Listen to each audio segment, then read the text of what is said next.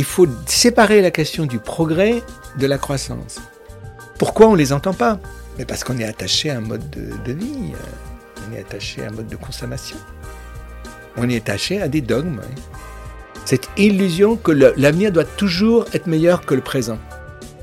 Même, je dirais que le bonheur commence à partir du moment où on sait faire le deuil de certains désirs.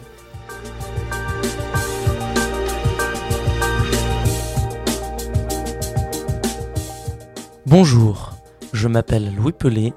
Bienvenue dans ce podcast Think Degrowth, Penser la décroissance. Ce podcast a pour objectif de mieux comprendre qu'est-ce que la décroissance afin de mieux l'accepter et anticiper. Aujourd'hui, dans ce cinquième épisode, je suis allé à la rencontre de mon ancien professeur de classe préparatoire, Bernard Pietre. Avec Bernard Pietre, nous allons parler de philosophie de croyances, communisme, marxisme, libéralisme, néolibéralisme, idéologie, vérité, de la démocratie et bien sûr de comment la philosophie peut nous aider à penser la décroissance. N'hésitez pas à partager à vos proches le podcast et à me partager vos feedbacks. Bonne écoute Bonjour. Bonjour. Comment allez-vous? Hmm, très bien, euh, Louis. pour commencer déjà, peut-être euh, commencer par vous présenter. Alors, écoute, euh, j'ai une spécialité, c'est la philosophie. J'ai enseigné la philosophie depuis 1977 jusqu'en 2016. Donc, je suis à la retraite. Mhm. Euh, j'ai enseigné la philosophie en terminale, en terminale classique, en terminale technique. Euh, j'étais aussi chargé de cours à la fac euh, pendant de nombreuses années, enfin à l'université d'Amiens. oui, parce que j'ai commencé à, enseigner en Picardie, à Abbeville, et puis à Amiens. Mhm. C'est là que euh, bon, euh, j'étais au lycée qui était juste à côté d'ailleurs de la, du lycée La Providence où, euh, où Emmanuel Macron et François Ruffin ont fait leurs études. C'est ça. Petit détail d'ailleurs, nous, c'était une grande cité scolaire, c'était les lycées publics, il y avait trois lycées. le lycée général, classique, le lycée Tuilier, il y a le lycée technique, il y a un lycée industriel. Et bon, je, dis ça parce que la Providence à Amiens avait une certaine réputation. Euh, il y avait déjà presque un clivage social entre ceux. bon, c'est amusant, mais c'est un détail. Euh, voilà, et là j'ai eu des classes préparatoires à Amiens, donc j'ai enseigné en prépa commercial et puis en prépa littéraire, en Hippocagne, en Cagne. Et après je suis revenu en région parisienne d'où je suis originaire et j'ai enseigné euh, au lycée Marcelin Berthelot à Saint-Maur-des-Fossés, euh, où j'ai eu à la fois une hypocagne et, des prépas commerciales. Et c'est là d'ailleurs que je te connais. C'est comme ça que je te connais. C'est ça, en prépa. Et euh, ce parcours entre la terminale, hein, la fac et la prépa, elle s'est faite euh, naturellement ou c'était un choix qui était... Non, elle s'est fait assez naturellement. après, bon, c'est j'ai eu de la chance d'avoir une charge de cours euh, tout de suite à l'université, euh, parce qu'il manquait un professeur à l'université d'Amiens. Mhm. Euh, et ça, c'était quand même intéressant. de... Et puis j'ai aussi la chance d'être, voilà, ou l'honneur hein, d'avoir des classes prépa assez vite. Et puis bon, par ailleurs, euh, j'ai travaillé, euh, ça a commencé par des traductions de Platon et des présentations de Platon, mhm. euh, ce qui m'a amené à faire une thèse en 2003 sur les mathématiques et l'idée de bien chez Platon. C'est une thèse que je n'ai pas publiée et je ne m'en suis pas servi pour aller à l'université. J'aurais pu, mais en fait, j'étais bien en prépa. D'accord. Parce que, en fait, ça aurait pu être la suite logique euh, de, faire une thèse et après d'aller euh, d'être professeur à l'université Oui, mais alors en fait, les, même mes collègues universitaires me déconseillaient, me disent d'abord, euh, à la limite, tu seras moins bien payé, et puis, hmm. et puis à la fac, tu as des tâches administratives qui sont de plus en plus pesantes. Et puis, j'avais pas envie de me spécialiser, de devenir le spécialiste de Platon, parce que je m'intéressais. Alors, par ailleurs, j'ai eu des activités liées à la philosophie dans, à l'Académie d'Amiens en particulier, mhm. où j'ai été chargé, j'avais une charge supplémentaire en dehors de mes cours qui était celle d'assurer la culture scientifique dans l'Académie d'Amiens. Et donc, je faisais ça avec un, collègue, un collègue scientifique évidemment, qui était chimiste, qui enseignait en prépa. Et j'ai un très bon souvenir de cette période, parce qu'en fait, je m'intéressais beaucoup à l'épistémologie, c'est-à-dire à la philosophie des sciences. Et euh, j'étais encouragé aussi dans ce travail euh, par mon collègue scientifique, mmh parce que il y a un problème. Nos étudiants, nos élèves, euh, ben, on leur fait faire des maths, de la physique, mais ils n'ont aucun recul par rapport à ces disciplines scientifiques. Et ils ne se rendent pas du tout compte que, y compris les mathématiques, ont une histoire et que la physique a une histoire. Alors ça, on en, a déjà une petite idée. Hein. Et euh, à l'intérieur de mon cours de philosophie, je faisais toujours, euh, dans la mesure du possible, et puis ça dépendait aussi des thèmes, euh, en particulier en classe prépa que je devais aborder, comment on est passé, comment est, née la science moderne, voilà, la révolution galiléenne, ce qu'on appelle la révolution copernico-galiléenne. Ce sont des événements très importants dans, dans l'histoire je dirais, non seulement dans l'histoire de l'Occident, mais dans l'histoire de l'humanité, et c'est pas étranger à la question euh, de la croissance qu'on va étudier euh, ensemble. Mm-hmm. Voilà. Et puis, donc, ça m'a amené à, écrire un livre sur euh, le temps, où j'aborde la question à la fois d'un point de vue scientifique et d'un point de vue, enfin, d'un point de vue philosophique, mais en tenant compte de l'histoire des sciences et en tenant compte de ce que, de, la, de ce qu'est la question du temps dans aujourd'hui, en particulier en physique. Euh, très clair. Euh, ça m'amène plusieurs questions. Déjà pour commencer, on a, on a beaucoup euh, parlé du fait que vous étiez professeur, mais de philosophie. Et qu'est-ce que la philosophie? Alors bon, ça c'est une question vaste. c'est une question vaste parce que c'est déjà une question philosophique. Donc voilà. Alors vous allez me dire, ça c'est bien une réponse de philosophe. bon, alors je vais répondre très simplement. C'est c'est une attitude réflexive hein, sur euh, l'ensemble de, nos connaissances et sur l'ensemble des activités humaines. Euh, donc, évidemment, euh, on pourrait dire que l'objet de la philosophie est assez est vaste et prétentieux, et, en tout cas ambitieux, mais en même temps, ce, ce regard critique sur la je dirais, sur à la fois nos connaissances, nos activités, euh, sur le monde, sur l'humanité, euh, elle est absolument nécessaire. Et euh, déjà, un enfant ne peut pas s'empêcher de poser des questions très générales du genre, mais d'où vient le monde? Pourquoi j'existe? Pourquoi il y a la guerre? Pourquoi le mal? Euh, qu'est-ce que je suis moi euh, Voilà, je, donnerai comme un exemple ma petite fille, euh, une de mes petits-enfants, puisque je suis grand-père. Mhm. une fille, je ne devais pas avoir plus de 7 ans, elle se regarde dans la glace et puis elle demande à sa mère Qui suis-je? Voilà, ça c'est une question philosophique. Que souvent, les souvent, il y a des questions comme ça posées par les enfants qui sont déjà des questions philosophiques.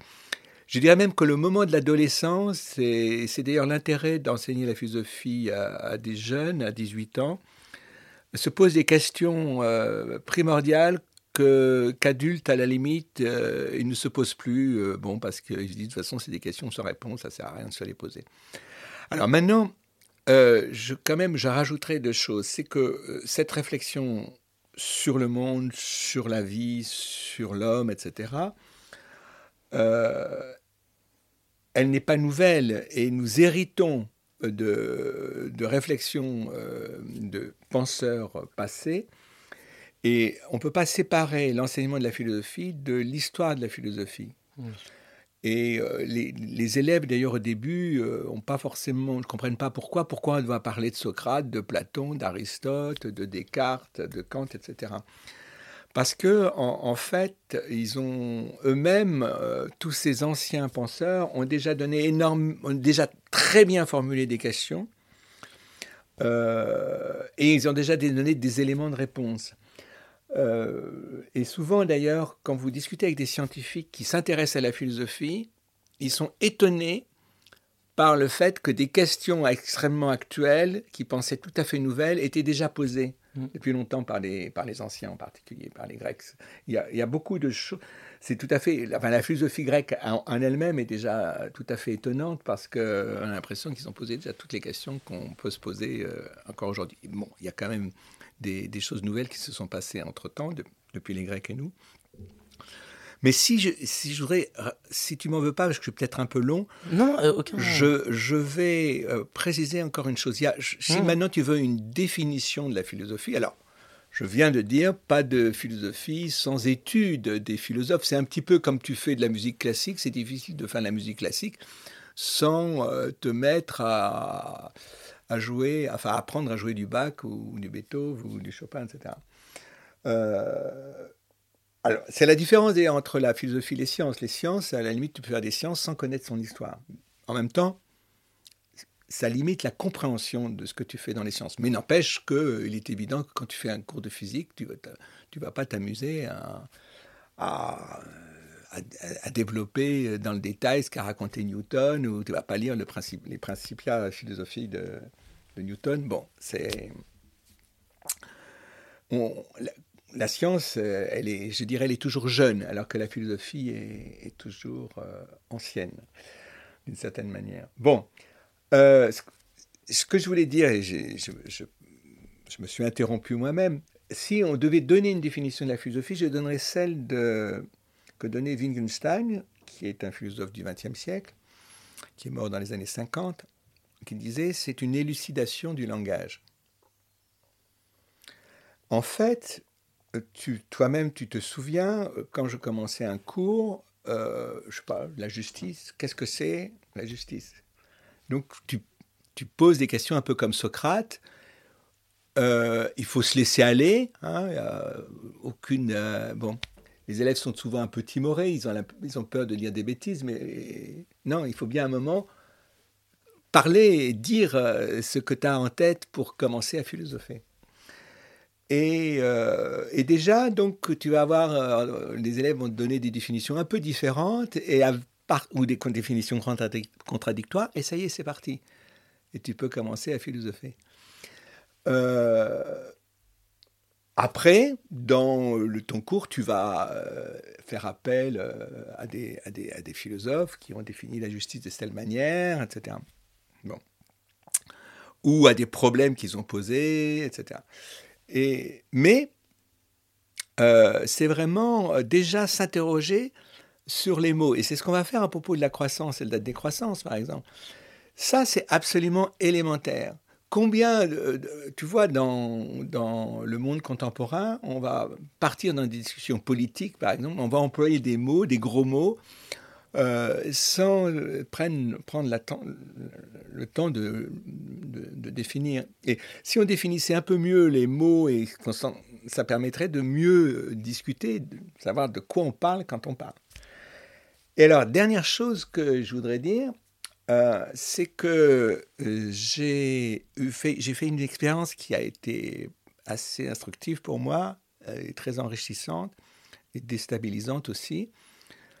Euh, c'était, j'en ai jamais parlé quand j'étais euh, professeur à Marcelin Berthelot, mais pendant que j'étais professeur à Berthelot, j'allais une fois par mois à Champigny, juste à côté, mhm.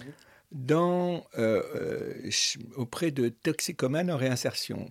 Donc c'était une structure d'accueil pour des toxicomanes, donc des gens soit qui...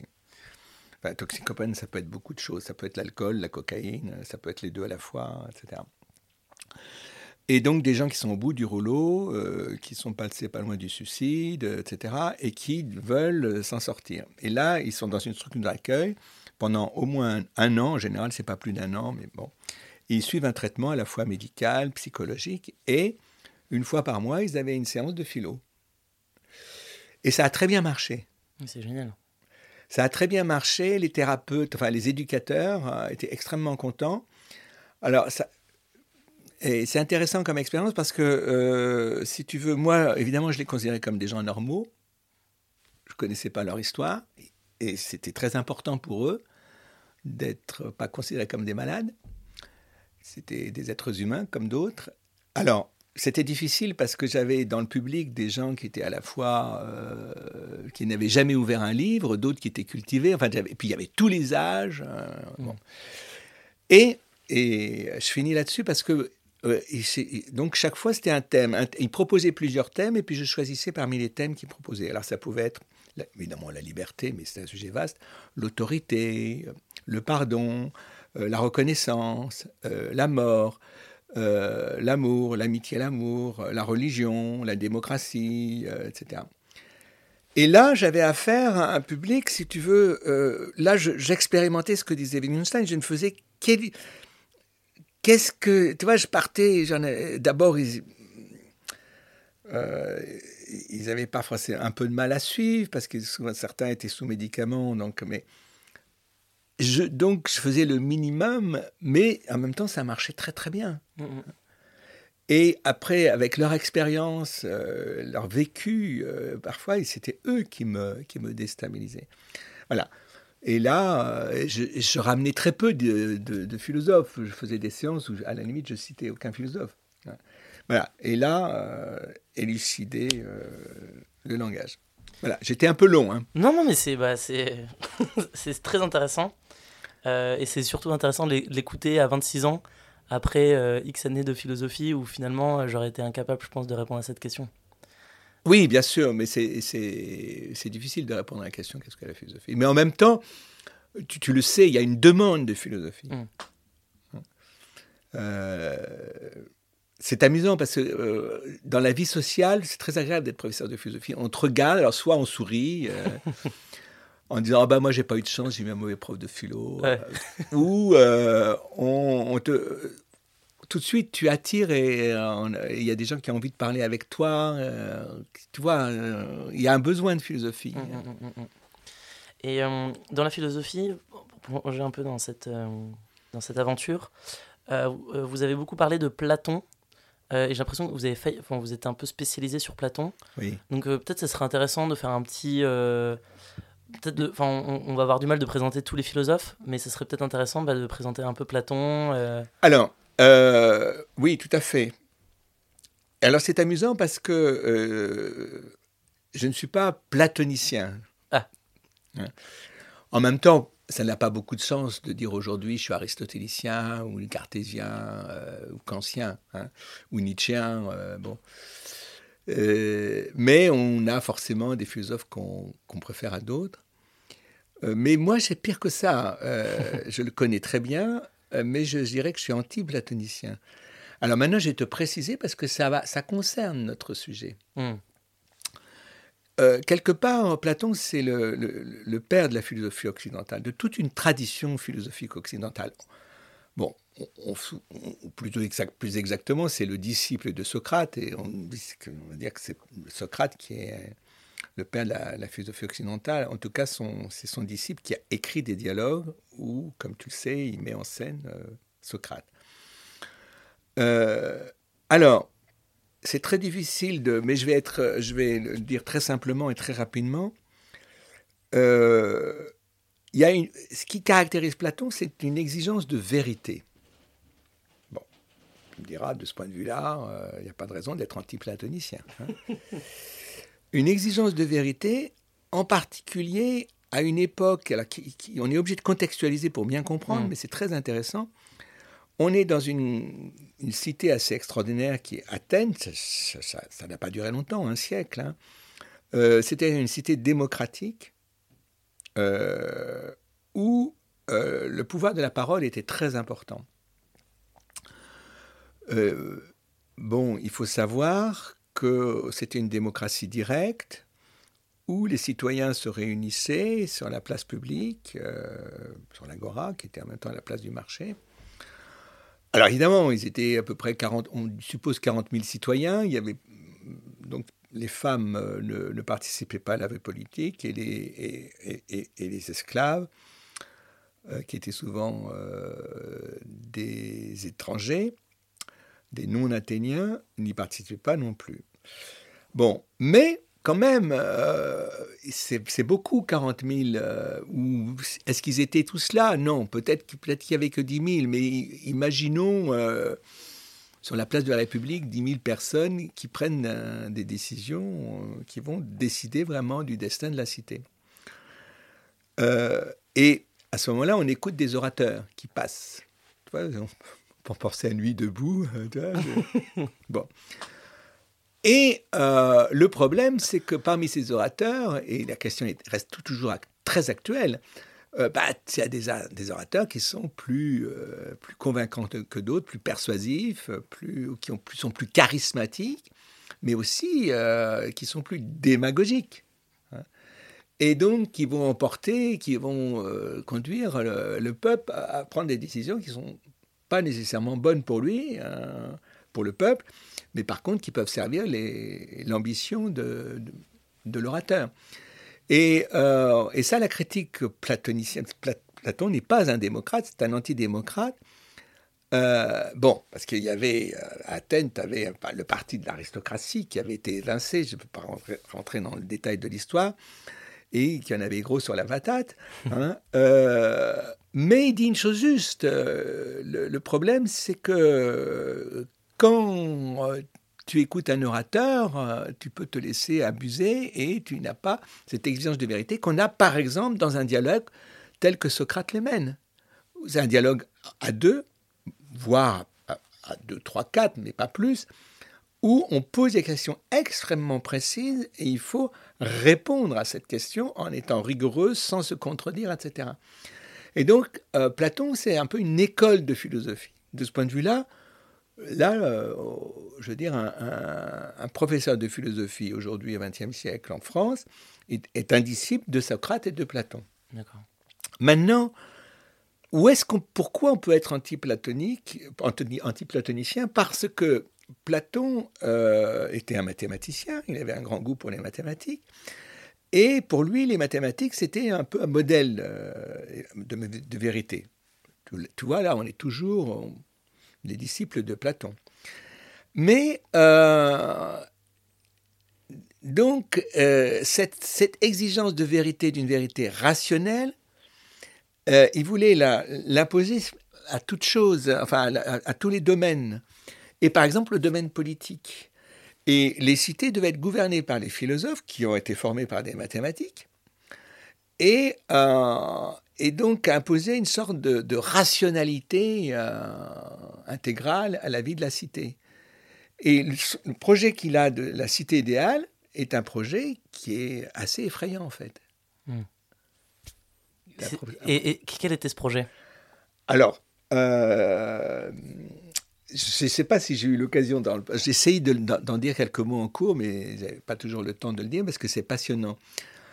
Alors, cette cité idéale, c'est une cité euh, gouvernée donc par une élite, une élite intellectuelle, euh, et euh, alors donc des sages qui mhm. sont recrutés parmi ce qu'il appelait les gardiens, c'est-à-dire une caste militaire. Donc, on imagine une cité qui est protégée par des par une caste militaire. Et parmi ces militaires, il y a euh, des gens euh, qui vont se, euh, se, dégager, qui ont une culture scientifique, une, culture philosophique, enfin, qui sont formés aux mathématiques et on peut appeler déjà la philosophie. Et cette élite va diriger le peuple, c'est-à-dire les paysans, les artisans, etc. Alors maintenant, ce qui est assez effrayant, euh, c'est que, en fait, tu as une, une élite qui vit de manière communautaire. Hein, euh, et alors, quand tu reprends la communauté des gardiens et des gardiennes, il faut préciser, hein, c'est une communauté mixte, euh, les hommes et les femmes formant cette communauté n'ont pas de famille. Plus exactement, les enfants issus des liaisons entre les hommes et les femmes seront pris en charge collectivement, mais dans cette communauté, on supprime la famille, la famille. D'accord. Carrément. on supprime la propriété privée. On supprime la circulation de l'argent. Pour pas les corrompre. Exactement. Pour qu'on ait des purs. Voilà. Alors, il y a un certain féminisme de Platon parce que euh, des, les femmes et les hommes sont mis euh, sur le même pied et même euh, les philosophes peuvent être des femmes. Mmh. Bon. Mais c'est très intéressant quand tu regardes. alors, le, le, reste de la population, bon, a un statut d'esclave. Bon, c'est pas des esclaves, mais ça revient. Toi, ils ont pas de. Ils sont comme ils sont, comme ils sont soumis à, une, à des gardiens qui sont purs, euh, c'est leur soumission qui, les, qui, qui permet d'avoir une société euh, non corrompue. Mmh. C'est passionnant parce que euh, tu as un régime en fait totalitaire avant la lettre. Parce que où tu es dans la vérité, mmh. Alors tu vois ce que devient la vérité scientifique et philosophique. Hein. il n'y a plus de discussion, il n'y a plus de démocratie. Euh. D'où l'importance de l'histoire de cette vérité. Enfin, mais c'est rigolo parce que quand, quand j'étais en prépa et euh, en deuxième année, vous étiez mon professeur, on avait eu le thème la vérité. Ah oui, bah oui. Euh, et en fait, effectivement, enfin, tel que depuis qu'on en discute de la vérité, on voit que c'est un sujet majeur de la, un sujet majeur. de la philosophie. Ce qui était quand même un, Enfin, c'était un sujet peut-être un peu trop difficile. C'était un, énorme sujet, mais c'est un beau sujet. C'est un, beau sujet. Euh, alors, justement, euh, tu vois, je vais simplifier, mhm. parce qu'on n'a pas, on pas cinq heures devant nous. Euh, tu vois, c'est que la vérité puisse être fille de la discussion. et donc, qu'elle puisse être euh, le, résultat d'une confrontation, enfin d'une discussion démocratique, mmh. ça j'y crois. Tu vois euh, Alors que là, bien sûr, on n'a pas à discuter, encore que c'est plus compliqué que ça, mais on n'a pas à discuter des vérités scientifiques, apparemment. Apparemment. Apparemment. Ou en tout cas des vérités mathématiques. Il y a un idéalisme chez Platon un idéalisme, tu vois, il idéalise la vérité mathématique. Et au-delà de la vérité mathématique, il idéalise la vérité avec un grand V, qui est en fait une vérité de nature religieuse. D'ailleurs, le, si je vais présenter Platon, l'idée, il y a, tu sais, il y a des, des, réalités idéales selon Platon. Il y a la justice idéale, la beauté idéale, euh, il y a aussi des, idéalités mathématiques, c'est-à-dire, qu'est-ce que ça veut dire? Des réalités, j'entends bien de mots, des réalités, mais qui ne sont pas matérielles, qui ne sont pas, qui sont pas euh, visibles, euh, tangibles. Ce sont des réalités qui sont vues par l'esprit humain, mais ce sont des réalités. Et j'ai essayé d'expliquer ça à mes élèves, parce que c'est pas simple. Mais prenez Dieu. Dieu, si tu crois en Dieu, c'est une réalité, mais c'est pas une réalité visible. Mhm. C'est pas une réalité tangible, c'est pas une réalité, mais, mais c'est une réalité. Eh bien, imagine que Platon pose un certain nombre de réalités, on va dire divines, idéales, euh, que la philosophie permettrait d'atteindre et au nom duquel on doit, on doit vivre. Et ça, si tu veux, euh, pourquoi je suis anti, anti-platonicien? Parce que l'histoire nous a montré que des vérités comme ça qui sont posées de nature religieuse, elles, vont, elles font beaucoup de mal. Et la, meilleure preuve, tu vois, je, veux, je, veux, même, à propos de la cité idéale de Platon, euh, je vais te citer un exemple effrayant qui est euh, le régime de Pol Pot.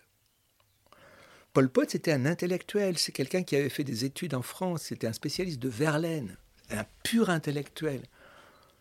Et il a voulu imposer une sorte de modèle de pureté, tu vois. Mm, mm, mm, et, mais forcément, tu l'imposes avec la violence. Et, c'est la même chose avec, je euh, je sais pas quoi, l'islam intégriste euh, ou, les, ou les chrétiens intégristes. Et ça, cette vérité idéalisée, paradoxalement, elle engendre la violence. Mais surtout, moi, ce qui, ce qui résonne en moi, euh, lorsque vous parlez de, de, de, vérité de nature religieuse, euh, ça me permet aussi de faire un peu la transition. Euh, la nature religieuse aussi, par exemple, de l'économie. Exactement. Euh, Exactement. Où on va avoir des personnes qui disent c'est cette vérité, etc. Et c'est terrifiant, c'est terrifiant. mais là, je crois qu'on est, on, aborde, commence à aborder le cœur du sujet, la croissance. mais tu as tout à fait raison de le rappeler. Mais c'est au point qu'on peut parler d'une religion de la croissance. Et euh, alors, il y a, euh, y a une, chose importante à comprendre. On fait aussi un, contresens sur la vérité scientifique. Mais les scientifiques sont plus ou moins responsables aussi de ça. Hmm. Le propre de la vérité scientifique, c'est qu'elle peut être constamment remise en question. D'accord. Mais c'est vrai euh, tu comprends bien qu'il n'y a pas de supériorité de la vérité scientifique de ce point de vue-là, avec des vérités qui sont très importantes, qui concernent euh, la morale, par exemple, ou l'éthique. Et où tu vois bien qu'il euh, y a des sujets extrêmement sensibles, bon, des sujets ben, bateaux comme l'euthanasie, des choses comme ça, ou la question de la PMA pour les couples homosexuels, etc. ce sont des questions compliquées et même moi, euh, je ne suis pas très LGBT, c'est un autre sujet, mais faut faire attention. là aussi, eux aussi, ils sont absolument sûrs d'avoir la vérité. Et, ceux qui participaient aux manifestations, euh, mariage pour tout, enfin les, mhm. Contre le mariage le Contre le mariage euh, pour tous, enfin, le sens commun, les fillonesques, les, les catholiques versaillais, ils sont aussi dans la vérité. Et alors évidemment, c'est difficile parce qu'on est dans un monde médiatique, on a besoin de simplifier les choses, on a besoin de...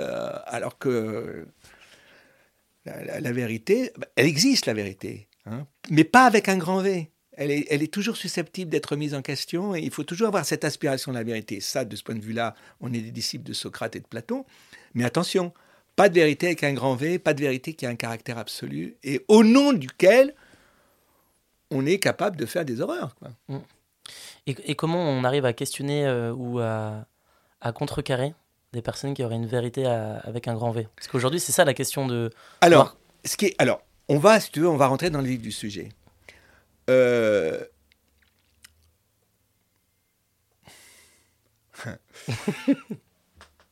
le... Je vais employer le mot idéologie c'est un mot que, Marx a inventé, si je peux dire, mhm. et qui est un ensemble de représentations et d'idées qui se présentent comme vraies et qui en réalité euh, soutiennent des intérêts. Marx dirait les intérêts d'une classe dominante.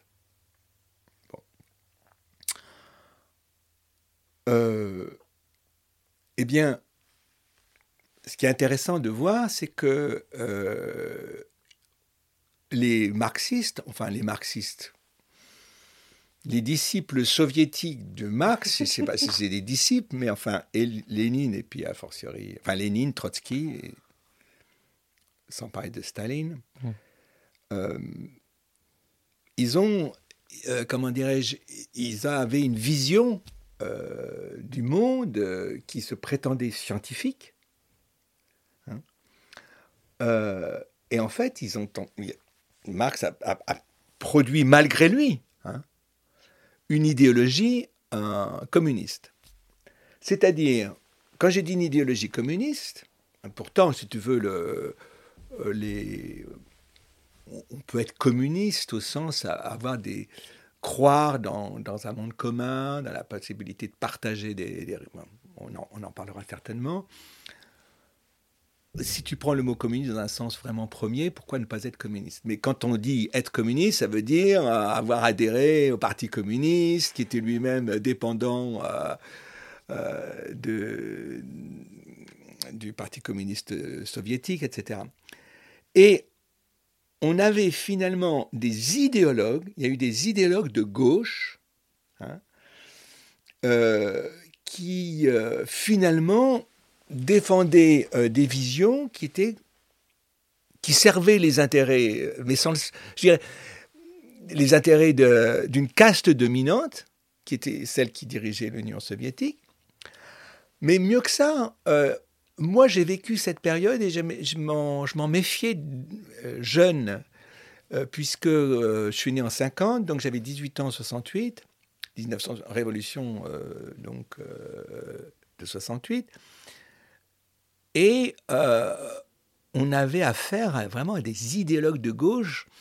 Et je me souviens, moi j'étais jeune, 18, tu, tu, parles pas encore en public à 18 ans, mais tu avais des gens, des garçons, des, souvent des mecs évidemment, plus que des filles, euh, de 24, 26 ans, qui étaient complètement marxistes, trotskistes, maoïstes. Euh, et, mais on et je me souviens, dans la cour de la Sorbonne, il y a un moment, il y avait une effervescence. Bon, c'était extraordinaire d'un côté, mais mais tu entendais quand même des choses un peu affolantes.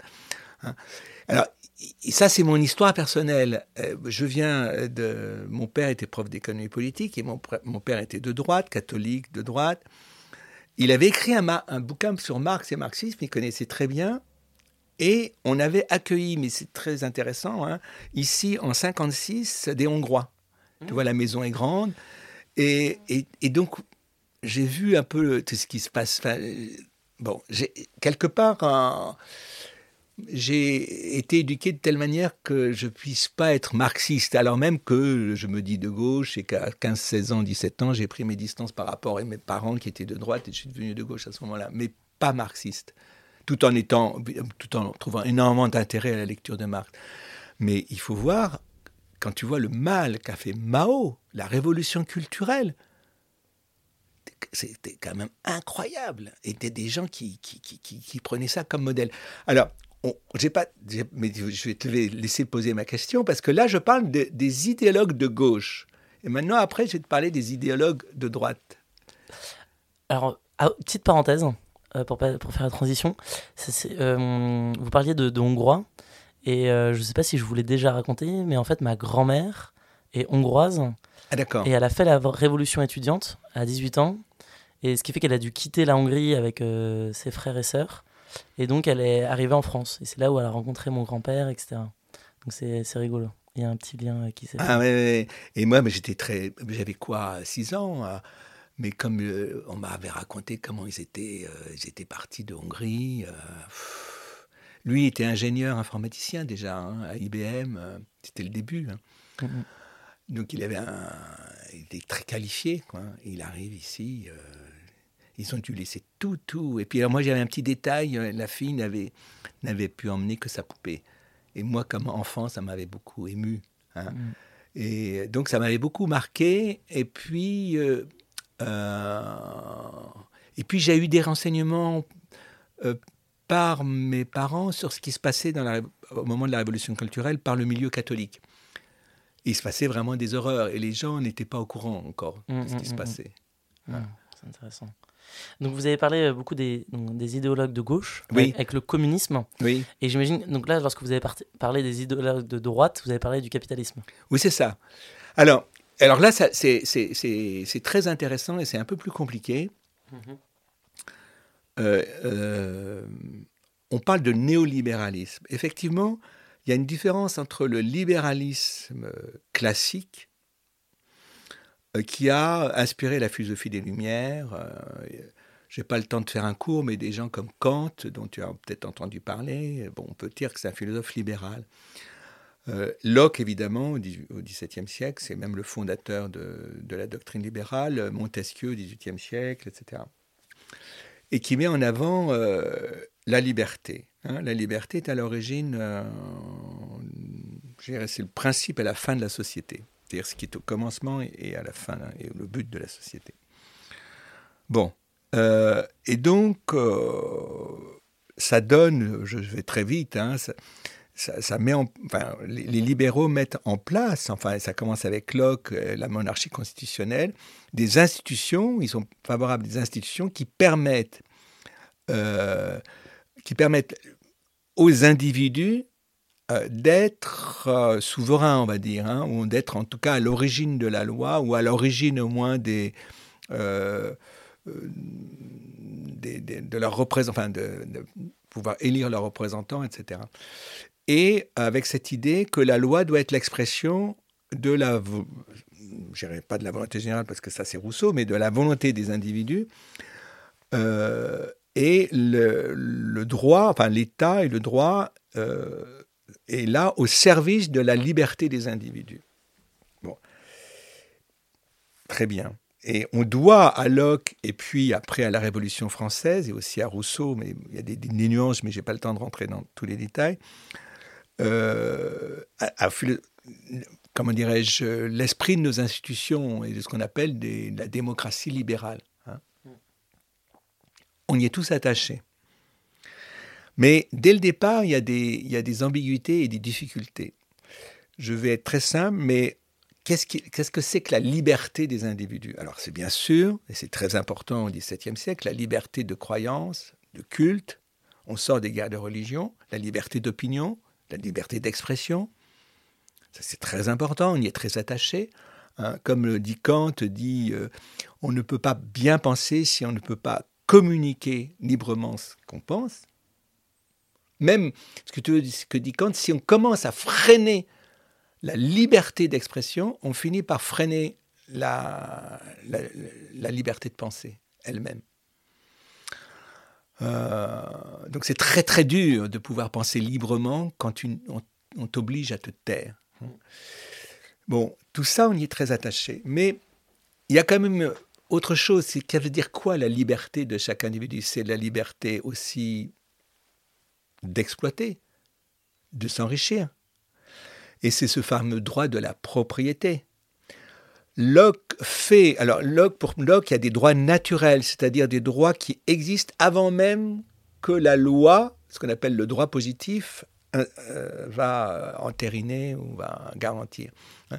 Il y a des droits naturels qui existeraient naturellement, à savoir bah, la liberté, euh, on vient de le dire, la liberté de conscience, la liberté d'expression, etc. L'égalité, très bien, l'esclavage est contraire au droit naturel. Et puis, euh, la propriété. La propriété privée. Mais à partir de ce moment-là, il va y avoir une ambivalence dans le libéralisme dont ils se remettront jamais. En particulier, ça donne, ça donne, et après on reviendra, on va aborder progressivement la question de la croissance, comme tu vas voir.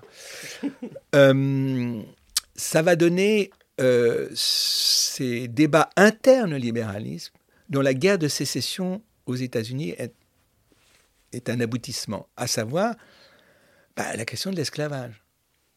Qui dit liberté du commerce, liberté d'entreprendre, liberté d'enrichissement, il faut prendre les moyens, on va euh, utiliser des esclaves.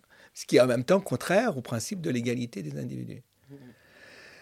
Et il va y avoir ici un débat interne aux libéraux américains au, début du 19e siècle, enfin à la fin du 18e siècle et au début du 19e, puisque ceux qui sont partisans de maintenir l'esclavage vont le faire au nom du droit de la propriété. Les esclaves sont ma propriété. Mon terrain, enfin mon, mon terrain de, sucre, de canne, de, et c'est à ma propriété. Et donc, euh, la, fin de l'esclavage, ça veut dire la fin des droits de propriété, au nom de la liberté. Et, et ben oui, c'est terrifiant. Hein. Et donc là, il y a un problème vraiment philosophique, hein, vraiment philosophique, c'est qu'est-ce qu'on entend par liberté.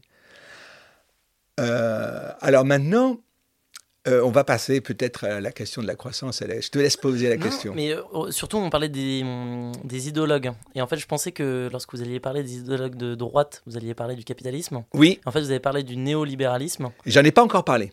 Vous n'avez pas encore parlé, mais vous avez parlé du libéralisme. J'ai parlé du libéralisme. C'est ça. Et donc le néolibéralisme, c'est quoi? Alors, euh, alors maintenant, justement, il faut, on va parler du capitalisme à présent.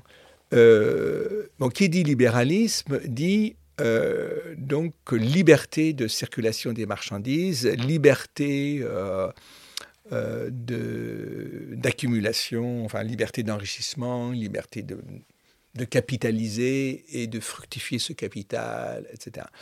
Et là, si tu veux, le, libéralisme, il y a deux choses. Le libéralisme politique et le libéralisme économique, qui sont très liés. Là, je viens de te parler du libéralisme politique. D'accord. Mais en même temps, quand tu parles du droit de la propriété, on va toucher à la question du libéralisme économique. Oui, vous avez déjà parlé de l'esclavage. Voilà. Euh, mais qui dit libéralisme économique dit ceci. Euh, si tu veux, le point commun entre libéralisme politique et libéralisme économique, c'est on part de l'individu. Mhm. Et de l'individu libre, qu'on suppose libre en tout cas. Libre et qui décide de son destin, qui décide, enfin qui prend, qui choisit, euh, bah, qui choisit ses représentants et qui choisit le mode de vie euh, qu'il veut euh, avoir. et qui donc choisit, par exemple, d'entreprendre, de commercer, d'épargner, etc. Et tu sais très bien que ça donne ce schéma des économistes. On part d'un homo economico-rationaliste qui raisonne le mieux possible, enfin, en tout cas, pour, euh, euh, pour euh, poursuivre son bien et faire en sorte qu'il puisse, qu'il puisse prospérer. Bon, alors c'est pas seulement la liberté de culte et de croyance, c'est aussi liberté, euh, la liberté d'épargner, la liberté de consommer, la liberté de produire, la liberté de travailler, etc. etc. Bon, alors, euh, maintenant, euh, le, problème, c'est comme on parle de, l'individu, c'est on l'individu a, toute liberté hein, de, d'entreprendre, de travailler, moyennant quoi, pour entreprendre, ben, entreprendre, ça veut dire aussi euh, mettre un capital au départ et fructifier ce capital. Et donc, je t'apprends rien, hein, euh, mais je dis les choses simplement. Le, profit, ben, le profit est le moteur du capitalisme. À partir donc euh, d'un capital que tu as la liberté d'avoir, donc d'un capital privé. Bon, Là où c'est intéressant et où c'est important de, comprendre euh, ce qui se passe, et ce qui s'est passé à la fin du 18e et surtout au 19e, c'est qu'il n'y a pas de limite à la, course du profit. Et comme tu sais, y a, à ce moment-là, il y a une concurrence, et la concurrence, elle est sauvage. Euh, et elle n'est précisément, elle n'est pas régulée. En tout cas, au départ, elle n'était pas absolument pas régulée. C'était et si tu veux, à ce moment-là, c'est quand même la loi du plus fort. Euh, souvent, je donnais comme exemple à mes élèves ce qui se passait au Far West avant que l'État commence à réguler. C'est le plus fort qui gagne. Je, simplifie. Hein. Je, mmh. trouve un terrain euh, où il y a de l'eau. Euh, je le garde pour moi et je vais me protéger avec des armes. Hein. Et, et, comme tu le sais, aux États-Unis, il y a encore cette mentalité de protéger son, sa propriété. La propriété, c'est vraiment un truc de sacré dans la tête des... de ce point de vue-là, ce sont des héritiers de Locke. Hein, et le, caractère sacré de la propriété privée est quelque chose qui est plus fort dans les pays anglo-saxons hein, euh, que dans les pays euh, latins. Alors bon, ça c'est encore une histoire de, un historique euh, des civilisations qui, serait trop long de, développer. Bon, alors maintenant, le problème, c'est comme tu sais, ce, capitalisme, comme dirais-je, ces règles du jeu du capitalisme vont se trouvent être euh, liées, enfin en tout cas se passent en même temps que la révolution industrielle, c'est-à-dire une révolution techno-scientifique. C'est-à-dire, et ça Yankovic en parle très bien, puisque hein, euh, on, découvre euh, des moyens extraordinaires de décupler les forces humaines, c'est-à-dire d'utiliser des, énergies fossiles, hein, d'exploiter des énergies fossiles. Ça commence par le charbon, comme tu sais. Et puis, on découvre le principe de l'électricité. Et là, il y a quand même un monde absolument nouveau qui est sans commune mesure avec tout le monde qui a précédé, où euh, ben, on arrive à, produire euh, de manière... Euh, voilà, là où il fallait 10 000 hommes avant pour, je sais pas, même, même, si on prend la simple production agricole, on a une machine qui fait le travail de, milliers d'hommes, etc., mmh. etc.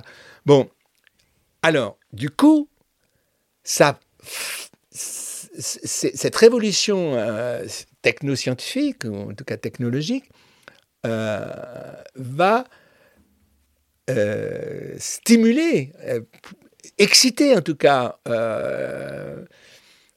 la, course au profit. À partir du moment où on va, on va chercher, être, savoir, comme dirais-je, être les premiers à pouvoir euh, exploiter un gisement de charbon, être les premiers à exploiter un gisement de pétrole, euh, etc. C'est une course folle. Hein. Mhm. Avec, euh, je t'apprends rien, des conditions, en même temps des inégalités absolument criantes dans la société. La, bon, conditions des ouvriers dans les mines, tout ça tu connais, Zola, etc., à la fin du 19e, et aussi des combats sociaux hein, qui ont permis de de freiner quand même un tant soit peu euh, l'appétit euh, des plus riches et d'arriver à, une société euh, pas trop inégalitaire. Mais on va en reparler. Et, c'est là où arrive le néolibéralisme ou toujours pas? Pas, toujours pas. Alors, c'est très intéressant de... Alors, comme tu sais, on est donc à la fin du 19e siècle. Euh, Marx fait une critique très judicieuse du marxisme en disant c'est bien joli, hein, euh, le moteur du capitalisme, c'est vraiment l'exploitation. C'est-à-dire, il s'agit d'avoir des salaires, je simplifie, hein, euh, les plus bas possibles pour avoir le plus de, de profit possible. Bon. Alors, et donc, l'idée de Marx, c'est qu'il y avait une contradiction interne au capitalisme qui allait contribuer à la, fin du capitalisme de manière violente. Euh, et il dit ceci. Il dit ceci, mais il n'est pas le seul à le dire. Les économistes libéraux, comme euh, Adam Smith lui-même, dont Marx s'est beaucoup inspiré, hein, il était c'est un admirateur d'Adam Smith. Hein, euh, Marx, faut pas faire de, hein, enfin en tout cas un lecteur. Et puis ainsi que Stuart Mill, il disait mais de toute façon, euh, dans euh, cet enrichissement des capitalismes, à un moment, il va s'épuiser. Ce qu'on appelle, appelle, la baisse tendancielle du taux de profit. Parce que, euh, d'ailleurs, Serge Latouche en, parle, avec cette idée, bon, bah, il y a un moment, il y aura tellement de richesses qu'on va un moment ou un autre, il va falloir les partager. C'est ce que dit Stuart Mill, qui était un libéral de gauche, on va dire. Quand je dis de gauche, euh, on est au 19e siècle, c'est-à-dire que c'était aussi un homme politique du, euh, du parti euh, des travaillistes de l'époque des Whigs. Hein. un libéral qui, qui voyait bien, voilà, qui, était progressiste, comme vous pouvez dire à l'époque. Il dit ça en commun. Mais même si tu prends un économiste plus tardif, qui est le grand. Euh, ça y est, son nom m'échappe, mais. Euh, euh, Keynes, il dira, mais de toute façon, il y a un moment, l'enrichissement sera tel qu'on arrêtera, on arrêtera de... Voilà, la consommation, la production va, va finir par, se, tu vois, par atteindre son, son optimum, hein. ce qu'on appelle aussi l'optimum de Pareto, là, c'est les mmh. économistes. Et, et, euh, Keynes dit, mais dans en 2030, euh, les gens pourront euh, vraiment s'adonner au loisir, pouvoir se cultiver, etc. Et ils ont tout faux. Ils ont tout faux parce que ce qui s'est passé... alors, il y a deux choses qui se sont passées. C'est que les combats sociaux ont été très importants, syndicalistes, à la fin du 19e siècle et au lendemain de la guerre de 14 et ça a quand même freiné les ardeurs des, prédateurs, hein, des, profiteurs, enfin des, capitalistes. Et du coup, ça a tempéré la société et ça a évité des révolutions. Donc, la, Marx a eu tort de ce point de vue-là. Hein. Il n'y a pas eu de fin du capitalisme euh, qui est. Bon. Et euh, je continue au lendemain de la guerre, la Seconde Guerre, il y a eu des, des accords de, de Brett, euh, comment s'appelle? Bretton Woods. Voilà. Euh, et puis, en fait, un capitalisme très régulé. Parce qu'on tirait les leçons de, de 29. Ce qui a permis de masquer, et là on va rentrer dans le cœur du sujet, je ne suis pas économiste, mais, mmh. mais donc je peux dire des conneries, mais bon, pas trop quand même, il me semble qu'on touche le, cœur du sujet. Ça a permis de masquer, euh, je dirais, la, une contradiction effectivement interne au capitalisme. Euh, surtout qu'on avait en face le, régime soviétique qui économiquement voilà, était quand même plus faible. Et quelque part, économiquement, c'est l'Occident qui a gagné contre, contre la, Russie soviétique, enfin l'URSS. Et là, tu connais l'histoire, écroulement du mur, etc. Et puis, ce qui est terrible, ce qui terrible, c'est que dans les années 80, euh, il y a eu précisément des économistes comme Hayek ou Friedman, qui pour moi sont des idéologues, euh, qui ont euh, dit mais il faut, en finir avec la régulation de l'État qui fausse la concurrence et qui ne permet pas de libérer au maximum les initiatives, l'inventivité, etc. C'est une vue de l'esprit qui apparaît assez sympathique en disant, bon, voilà, dérégulons, on va vraiment laisser, la liberté s'exprimer à plein, ce qui est effectivement dans l'idée des libéraux à l'origine. Hein. Euh, euh, et, donc, avec un marché, avec une concurrence qui n'est pas faussée par des règles étatiques, euh, une concurrence complètement débridée. Et puis ça donne, et c'est ça le néolibéralisme. Le, Alors c'est, le néolibéralisme, c'est un libéralisme complètement dérégulé. Sachant que, il faut bien voir que Adam Smith, c'est un petit détail qu'on a oublié, même s'il parle de la main invisible, etc., il n'était absolument pas défavorable à une intervention de l'État. Et même ce qu'on oublie, parce que c'est une question que j'avais étudiée, la question de l'esclavage, il était parmi les anti-esclavagistes, en disant si on commence à, si on commence à, avoir un esclavage dans la société, ça ne va pas, et l'État doit intervenir pour empêcher, euh, etc. Et, euh, et puis là, donc, euh, un, capitalisme complètement étatisé, mais le néolibéralisme, c'est pas simplement laisser vraiment euh, déréguler, laisser jouer à fond euh, le, marché financier, le marché tout court. Euh, mais ce qui est terrible, c'est que c'est l'État qui est devenu c'est lui, c'est l'État qui a imposé, ce sont des États qui ont imposé le libéralisme. C'est le cas de Thatcher, c'est bien connu, de Reagan. Et c'est ce qu'on vit aujourd'hui. C'est ce qu'on vit avec la Macronie, mais on ne va pas euh, se, se, focaliser sur Macron. C'est le, problème de l'Europe. Quand j'ai pris l'expression du euh, libre concurrence non faussée, etc., je ne sais plus exactement l'expression qu'il y a dans le traité de Lisbonne, mais c'est ça. Mmh, mmh, mmh. Et or là, et je vais te laisser la parole. moi ça me va très bien. Euh, on est dans une croyance. Hein. on n'arrive pas à on est dans la croyance que si on laisse faire le marché, euh, eh bien, ça va permettre la prospérité et même s'il y a des inégalités, elles seront résorbées euh, à terme. Et en fait, euh, c'est pas vrai. Les inégalités ne peuvent que s'aggraver. Et ce qu'on oublie, et euh, souvent, quand on parle du, du, capitalisme, on dit voilà, ou du libéralisme économique, on cite Adam Smith. Très bien, on dit c'est le théoricien de... Ok.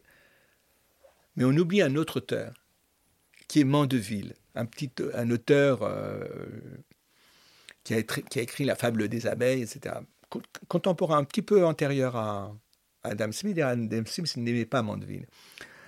Où il dit, mais en fait, euh, l'immoralité est un moteur euh, de la vie économique. Si on commence à, comment dirais-je, avoir pour finalité euh, la vertu et, l'incorruptibilité des individus, euh, ça va pas marcher. Hein. Il, faut, il faut du vice pour... Alors, c'est assez séduisant comme idée, mais comme ça. Euh, mais en fait, et c'est ça le problème philosophique. La liberté, bah, c'est oui, c'est la liberté de faire le bien, mais c'est aussi la liberté de faire le mal. Et à partir du moment où il n'y a plus de règles, bah, la liberté de faire le mal n'emporte sur la liberté de faire le bien. Et, on va prendre un exemple. Hein, euh, tu es dans le, dans le monde de la concurrence. euh, qu'est-ce que tu peux faire dans une concurrence qui est sauvage? Ça va être le plus salaud qui va gagner. Et c'est comme ça que les, la Chine, qui n'a aucun, en ce moment, elle, n'a aucun, scrupule moral euh, face aux États-Unis, face à ses concurrents, elle se, comporte de manière assez monstrueuse en Afrique, etc. Elle n'a aucun, scrupule. Ce que, ce que j'aimerais comprendre, c'est que j'ai l'impression qu'il y a le communisme avec le droit commun et le libéralisme avec la liberté individuelle. Et est-ce qu'il y a quelqu'un qui a pensé à faire un... Parce que j'ai l'impression que les, deux ont amené des idéologies, qui, euh, des idéologues hein, qui ont fait des, d'une certaine manière un peu peut-être des horreurs. Et qu'est-ce qui serait le, juste milieu Ou est-ce que des penseurs ont, pensé euh, le juste libéralisme et le juste communisme? Alors bon, bah, c'est une vaste question. Hein, euh. Alors d'abord, euh, il y, a une faiblesse dans la pensée de Marx. Autant euh, il y a vraiment des très fortes analyses économiques, même si après on a beau jeu de dire qu'elles sont démodées, etc. Bon, c'est pas vrai, malheureusement, il y a des choses qui restent totalement vraies dans ce que dit Marx. Bon. voilà, il y a une actualité de Marx, il suffit de penser, je sais pas, euh, à la façon dont, des, entreprises euh, s'enrichissent euh, en, bah, par exemple en délocalisant, hein, avec une main-d'œuvre qui est moins chère au mhm. Bangladesh, ou même pas, je vais chercher trop loin, hein, en Pologne. bon, voilà, ça Marx l'avait bien dit, hein, c'est bien l'exploitation des salariés qui favorise euh, l'enrichissement de quelques-uns et l'enrichissement des actionnaires en particulier.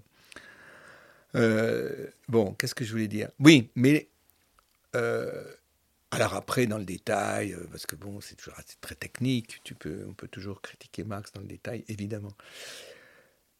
Mais la faiblesse de Marx n'est pas tellement dans sa pensée économique que dans sa pensée politique. Quand il parle de communisme, il dit très peu de choses en fait. Euh, quand il dit qu'il va y avoir, d'ailleurs, c'est même pas lui, c'est Lénine qui va parler de phase transitoire, qui va parler de, socialisme, euh, distinguer le, socialisme du communisme. le socialisme, c'est une phase transitoire où il y a une dictature du prolétariat, une dictature provisoire du prolétariat. Pour amener le communisme. Mais qu'est-ce que, il y a très peu de choses hein, sur euh, ce que dit Marx sur le communisme. ou alors, on voit la part d'utopie dans sa pensée il va parler de propriété collective des moyens de production qui met fin à la propriété privée des moyens de production. Mais une propriété collective, euh, ça veut dire quoi? Si c'est une propriété euh, qui est celle de l'État, qu'est-ce que ça a donné en Union soviétique et même en Chine hein? Ça donne euh, des, comment dirais-je, une caste qui est à la tête de l'État et qui s'enrichit il faut quand même voir que le, régime euh, soviétique était un régime complètement corrompu. Et ce qui est intéressant, c'est de regarder ce qui se passe en Chine. On a une, euh, à la tête de, l'État, qui est un État très très autoritaire, comme tu sais, euh, une, caste qui est complètement corrompue. Hein. donc, propriété collective étatique, ça ne marche pas. Hmm. Donc, euh, si on peut parler de communisme, c'est euh, au sens où il y a un certain nombre de, richesses comme l'eau, euh, qui est un bien commun, des terres qui sont des biens communs, des biens communs. bon, et c'est ce qui se passe aujourd'hui à des niveaux locaux extrêmement modestes. Hein euh, tu as euh, des gens qui, euh, bon, bah, ce qu'on appelle l'économie circulaire, où ils mettent en commun un certain nombre de choses. Hein, bon, on le voit dans le film bien connu, le documentaire Demain, des choses comme ça. Mhm. Oui, ça, j'y crois. Mais parce que le commun, ici, ce n'est pas l'État qui l'impose. Ça part des, des, individus.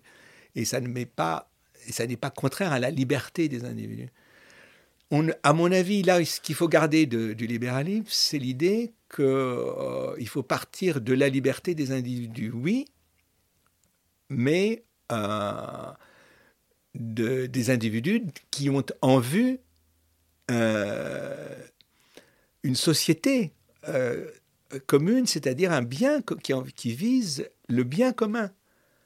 Alors, il est évident que des gens comme Musk ou même Bill Gates, quoi qu'ils prétendent, euh, Amazon, euh, etc., hein, les propriétaires d'Amazon ou de Facebook et autres, enfin, tu, connais tout ça, hein, et c'est pas le bien commun qu'ils ont. Mm, mm. Et il n'y a pas eu de courant de pensée qui ont voulu justement essayer d'organiser, de conceptualiser qu'est-ce que pourrait être le juste milieu entre communisme et libéralisme? Alors, d'abord, je ne sais pas si, on, si ça se pose en ces termes. Euh, oui, d'accord. Parce que bon, on a, on, a, on a pris déjà les leçons de l'échec du communisme, qui, n'était pas un communisme au sens propre du hmm. terme. Hein. Euh, c'était une dictature, euh, une dictature d'un parti et d'un État. Bon. Qui mettait en avant euh, le communisme C'était un mensonge pur et dur. Hmm. Hein. Bon.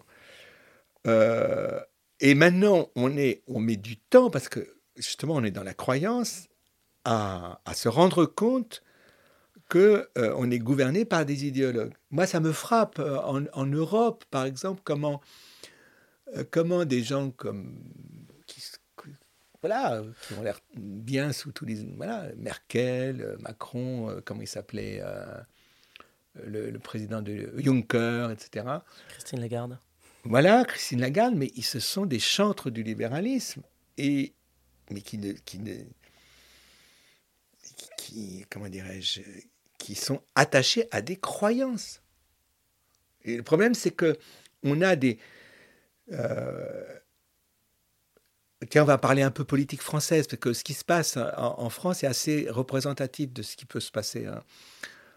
Tu, prends des gens comme Bruno Le Maire euh, ou Édouard Philippe, euh, Christine Lagarde, bon, ou Macron, c'est des libéraux convaincus.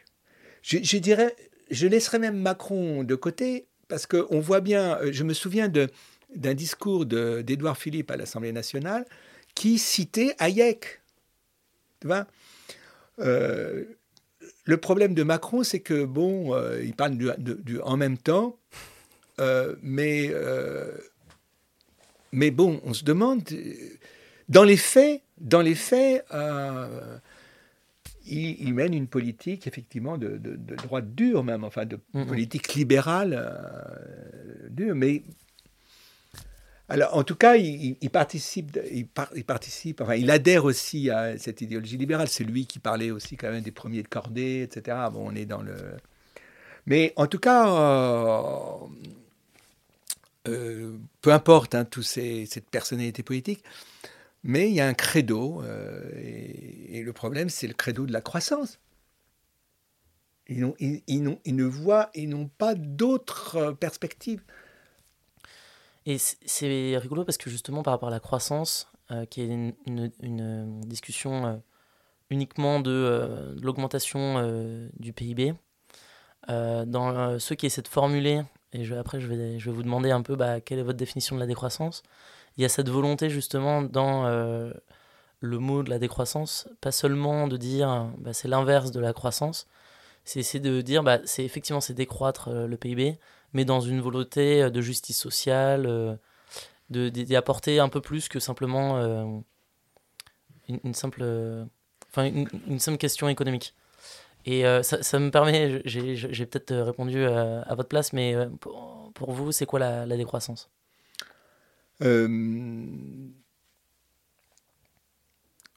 alors en tout cas, c'est être en rupture euh, avec euh, le modèle de la croissance continue. Mhm. Il, faut, il faut comprendre, si tu veux, on est obligé de parler économie, même mal comme moi, puisque je ne suis pas un économiste, pour comprendre le, la raison pour laquelle on, est attaché à la croissance et qu'on ne voit pas quelle politique on pourrait mener en dehors d'une politique de croissance. C'est pour, pour tous nos, politiques, hein, tous nos dirigeants, euh, donc je disais européens, qu'il s'agisse de Bruno Le Maire ou de Draghi ou de Merkel ou d'autres, on ne peut pas ne pas chercher la croissance. Mais y a, mais pourquoi? Qu'est-ce qu'on qu'est-ce qu'on met sur la derrière la croissance? En fait, quand tu réfléchis bien, hein, euh, c'est pas avoir plus de biens, parce qu'à la limite, on commence, on voit bien qu'il y a une certaine, enfin, il y a des gens qui sont plus pauvres qu'ils ne l'étaient il y a 5 ans, il y a 10 ans. Il y a une paupérisation de la population. Alors c'est quoi cette croissance? C'est pas la croissance de richesse? Ou alors si c'est une croissance de richesse, elle va dans les mains d'une minorité.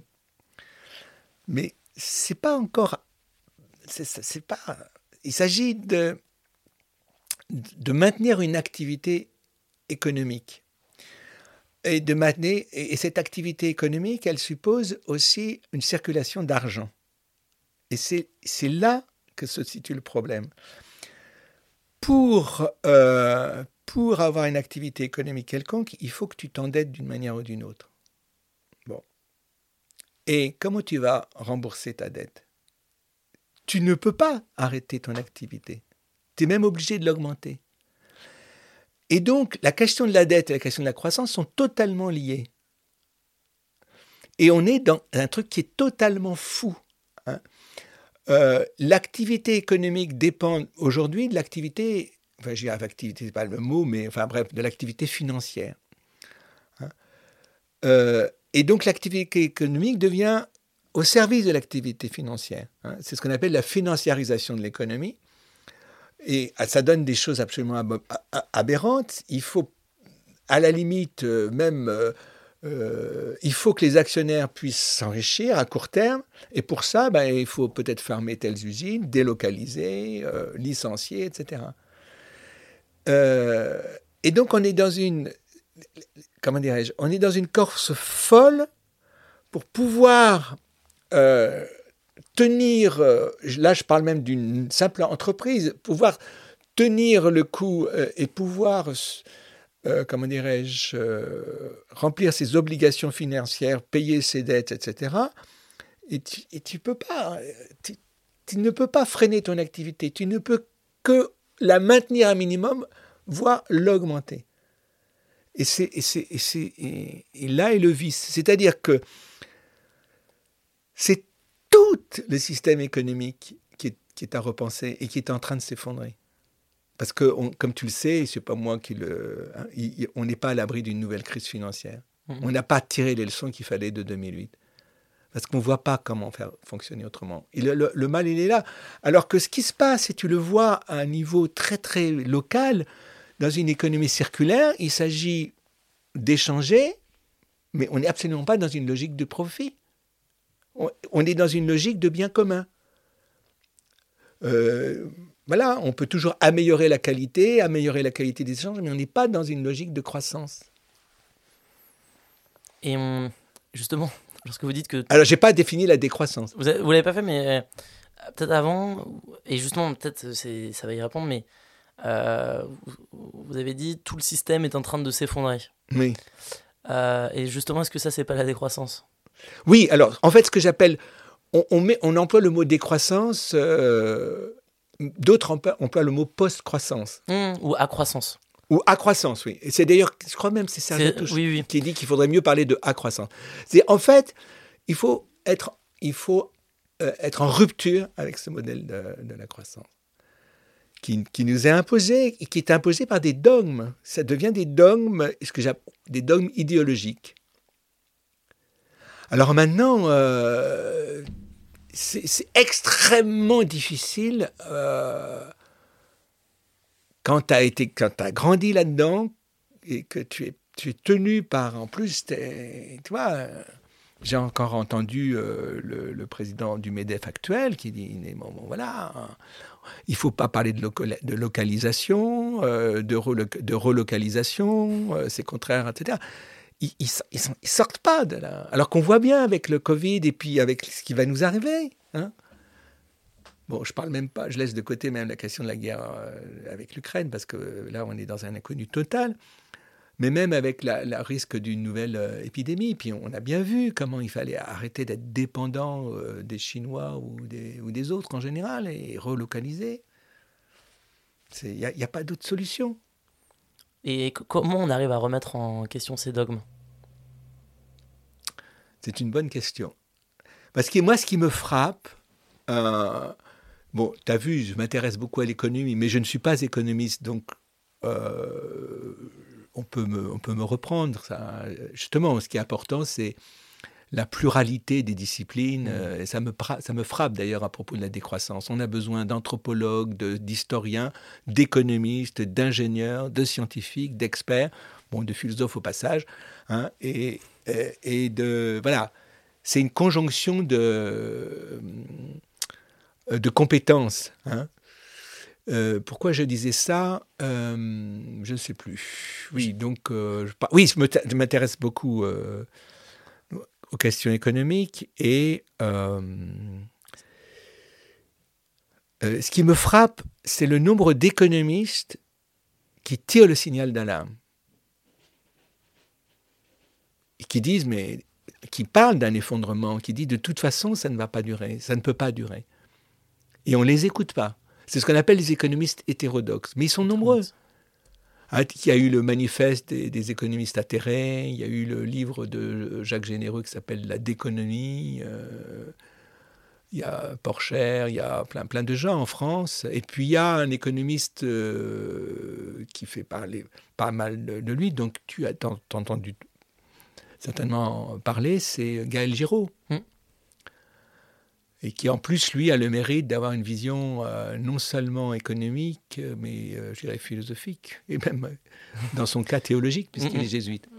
Il, a une vraie vision. Et alors, ce qui est intéressant aussi, il a écrit un. Je te conseille le dernier livre, parce que tu me, tu me demandais quel livre te conseille. Il y en a un qui vient, qui s'appelle Économie à venir, qui est un dialogue entre lui, Gaël Giraud, et un Africain qui s'appelle Falwin, je crois, de son prénom, Sar, S-A-2-R, qui a le même nom que celui qui vient d'avoir le prix Goncourt.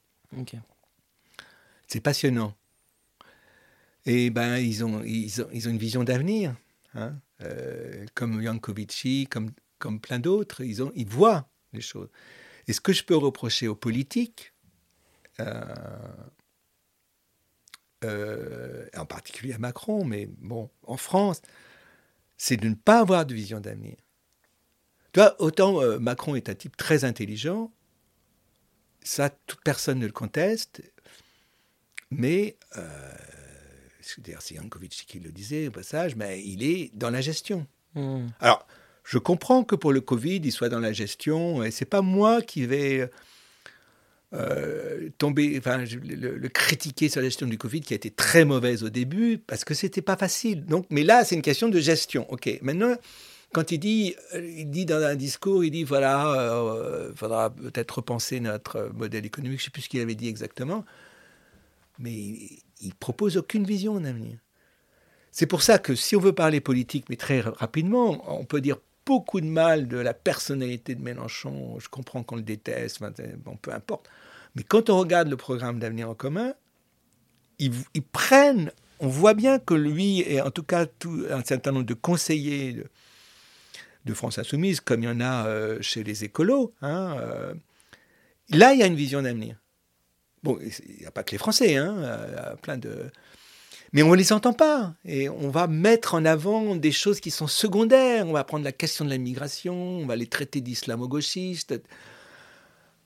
Mais écoutez, c'est quand même énervant.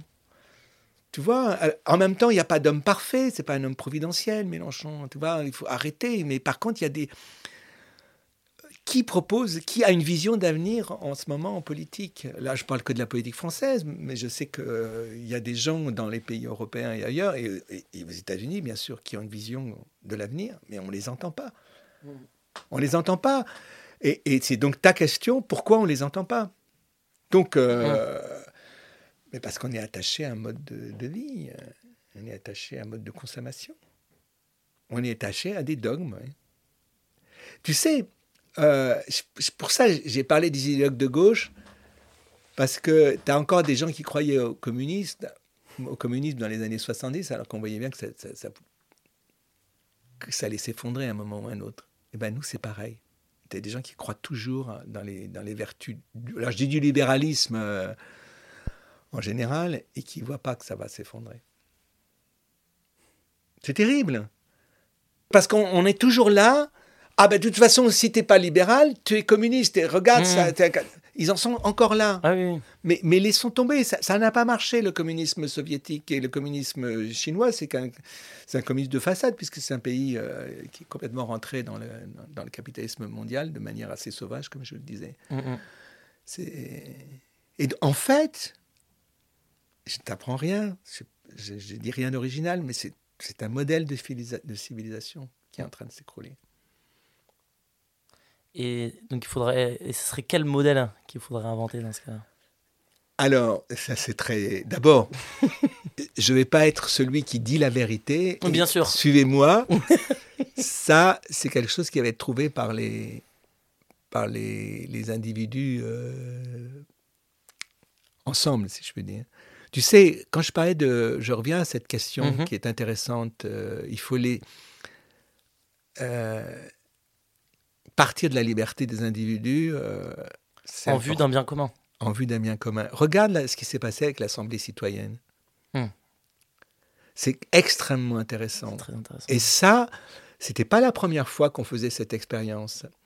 Euh, Il y a un livre que tu connais pas de Jacques Testard, tu sais celui qui avait, qui est un des pro- qui est un des, un des pro- enfin, euh, comment dirais-je, un des pionniers dans euh, dans la procréation médicale assistée, mais euh, qui avait pris beaucoup, qui avait pris, qui avait mis des réserves par rapport à, l'utilisation de ces techniques biomédicales et qui a, écrit un livre qui s'appelle euh, ah je euh, la l'humanitude je crois c'est le titre. Et c'est un livre qui est consacré aux expériences des différentes assemblées citoyennes où on donne aux citoyens des questions scientifiques, techniques, biomédicales, puisque lui c'est son ou, tec- ou qu'on appelle ça euh, biotechnologique, Mhm. on, des sujets vraiment difficiles, hein, où les scientifiques ne sont pas forcément d'accord entre eux, on les donne à.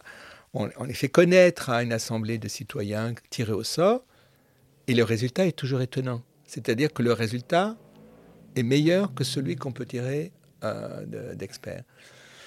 Donc il faut faire euh, confiance à l'intelligence collective, c'est-à-dire à des individus qui se réunissent et qui sont prêts à, à discuter euh, et qui sont tirés au sort parce qu'ils n'ont aucun intérêt. euh, Bon. Donc voilà, euh, pourquoi je disais ça? Parce que ben, C'est ce ce type de modèle, enfin le modèle Voilà. sera constitué notamment de ce genre de choses. Voilà. Et est-ce que aussi euh, il y a un sujet euh, Alors, ça va plus loin, la, la- le- la rupture, le, le rupture de civilisation. Mais ça, c'est simplement pour te dire que c'est quand même les individus qui vont. c'est- pas des. Bon, ils peuvent être éclairés plus ou moins par des philosophes ou des, ou des, des intellectuels, mais voilà. Et aussi, j'ai l'impression que, euh, je sais pas ce que vous en pensez, euh, la notion de décentraliser, Ah, bah oui, elle est Avec- essentielle. avec notamment la notion de décentraliser le pouvoir, etc. Mais alors, si tu veux, si on vraiment on aborde les questions, j'irais même de, de manière un peu utopique, hein, mais Mhm. si on veut aller jusqu'au bout de la réflexion, euh, il me semble que qu'est-ce qui a contribué à cet effondrement euh, de la civilisation, on va dire occidentale, mais qui s'est imposé à- au monde entier, c'est aussi le modèle étatique. Euh, on a cru dans les vertus euh, de la démocratie, d'ailleurs j'y crois toujours, puisque on parlait de- de- des vertus des assemblées citoyennes. Sauf que les démocraties, on le voit bien aujourd'hui, euh, les démocraties libérales, les démocraties représentatives, ben, ça ne marche pas. hein. Et euh, ça a été bien analysé, par exemple, par quelqu'un comme Chomsky, hein, qui a écrit un livre qui s'appelle La fabrique du consentement. Euh, et, et puis il y a un théoricien qui s'appelle euh, Barnez, qui a été le, le neveu de Freud, qui a écrit un livre euh, dans les années, je crois, 20 en- je crois 1925, qui s'appelle Propaganda, et qui explique, mais sans aucun scrupule, enfin, ça, il ne se pose aucune question morale, mais que, en fait, la démocratie, ça ne peut pas fonctionner, parce que les questions euh, les questions que, les, que les dirigeants doivent résoudre sont trop complexes. Donc il faut ben, il faut fabriquer l'opinion en quelque sorte et utiliser les techniques commerciales. De même que on utilise les techniques commerciales pour, pour que les gens achètent tel ou tel produit, il faut utiliser des moyens de propagande pour que les gens consentent aux décisions que les dirigeants mais qui ne sont pas capables de, comprendre. Voilà. Il le dit très clairement. Et euh, ben, quand tu as ça derrière en tête, euh, tu penses à ce qui s'est passé, par exemple, avec le déclenchement de la, de la guerre en Irak, euh, avec le, le, fils Bush. on a fait croire à la population que l'Irak possédait des... des armes de, donc on fabrique le consentement de l'opinion pour, euh, pour qu'elle soit favorable à la guerre qu'on a menée contre l'Irak, enfin que les Américains ont menée contre l'Irak. Bon, euh, et alors, tu vas dire, mais je suis complotiste, etc. Mais si tu regardes le fonctionnement de notre démocratie en France, bon, on n'est pas en Chine, heureusement, on n'est pas en Russie aujourd'hui, où la liberté de la presse est totalement nulle. Euh, enfin plus que jamais. Hein. Bon, il y a effectivement quand même euh, une certaine liberté, euh, mais quand même, tu sens bien qu'il y a un poids des médias dont on sait la plupart appartiennent à des, à des milliardaires, hein, mmh. Xavier Niel, Bernard Arnault, etc. bon, tu as quand même euh, une opinion qui est plus ou moins façonnée par les médias. Alors, pas de manière, on n'est pas en Russie, il n'y a pas... il n'y a pas les dirigeants derrière qui dictent ce que les journalistes doivent dire. On n'est pas dans cette caricature-là. Hmm. Mais tu as quand même euh, des, dogmes, justement, euh, qui sont diffusés, enfin des croyances qui sont largement diffusées à travers les médias et quand tu commences vraiment à les mettre en doute, euh, ben, tu pas, on va te déclarer populiste, on va te, on va te flinguer d'une manière ou d'une autre. Mais c'est c'est très très difficile en ce moment de faire passer des messages qui vont pas contre ce qu'on pourrait appeler une idéologie dominante. Mm, mm. Mais ce que, ce que, je voudrais comprendre, c'est que ce que vous dites, c'est euh, nous sommes pas dans une démocratie. Euh, parce que notamment l'opinion est façonnée par les médias. Oui. Ou ce que vous voulez dire, c'est qu'en fait, euh, croire qu'elle existe, c'est un, c'est un leurre. Alors, oui, alors, bon, je dirais que l'opinion est façonnée par les médias. C'est un peu, c'est un petit peu simpliste, effectivement, de dire ça. Mais non, mais je. Tu, vois, je, parce que j'ai pas envie de me faire euh, de traiter de complet. Mais bon, il y a quand même une part de vérité dans ce que je dis. Alors, bon, qu'est-ce que je veux dire? Là, l'autre chose, c'est le, fonctionnement euh, des institutions. Le fonctionnement, alors, tu prends le fonctionnement des institutions européennes, elles ne sont absolument pas démocratiques. Et tu sais très bien qu'il y a eu des référendums euh, hum. contre la Constitution. Et en France, et bon, voilà. Hum. Et ça, on n'en a absolument pas tenu compte. Bon, et puis bon, euh, la Commission européenne est très loin d'être représentative de quoi que ce soit. Donc, et puis tu as le sentiment d'avoir des technocrates ce sont des technocrates puis des lobbies qui mènent, qui mènent la danse. Bon. Et si tu prends les institutions françaises, euh, bon, elles sont un peu caricaturales en plus. Hein. bon, euh, on a, je crois d'ailleurs là qu'en France, c'était même, euh, oui, c'est caricatural, mais c'est instructif. Macron est colère, son âme damnée, parce que là, je fais partie de la députée pour laquelle j'avais voté d'ailleurs au second tour euh, des élections législatives, c'était une certaine Frédérique Dumas. Et c'est une des premières à être partie d'En Marche. Elle est très très sévère, elle était très sévère sur le fonctionnement d'En Marche, et elle disait, mais en fait, tout, tout est décidé au plus haut niveau par deux personnes. Hmm. Macron et Colère. Et Colère, évidemment, il est discret et il n'a pas de compte à rendre devant l'Assemblée. Bon, et Collas, c'est le type même de technocrate. On a un gouvernement technocratique. Et du coup, le problème des, technocrates, c'est qu'ils sont quand même hors sol. Hein. et euh, ils sont dans des, dans des, comment dirais-je, dans des stratégies qui, qui sont surtout des stratégies de privatisation. Donc, selon la, voilà, l'idée que le profit, de toute façon, c'est le moteur, il n'y a que ça. Donc des technocrates avec une idéologie courte qui est, celle-là.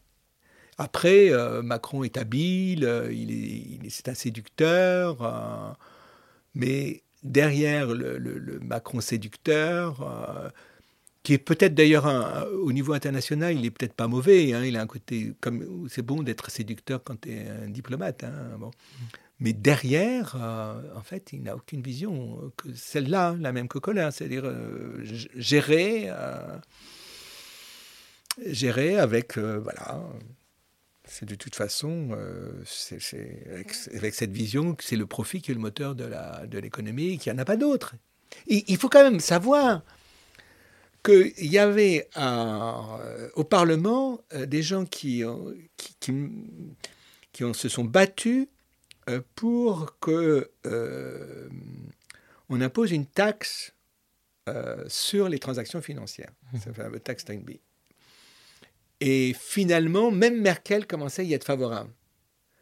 Le seul qui s'y opposait, c'est Macron. Pour des raisons, je dirais, idéologiques. Parce qu'il y, y, a un argent qui est complètement perdu là.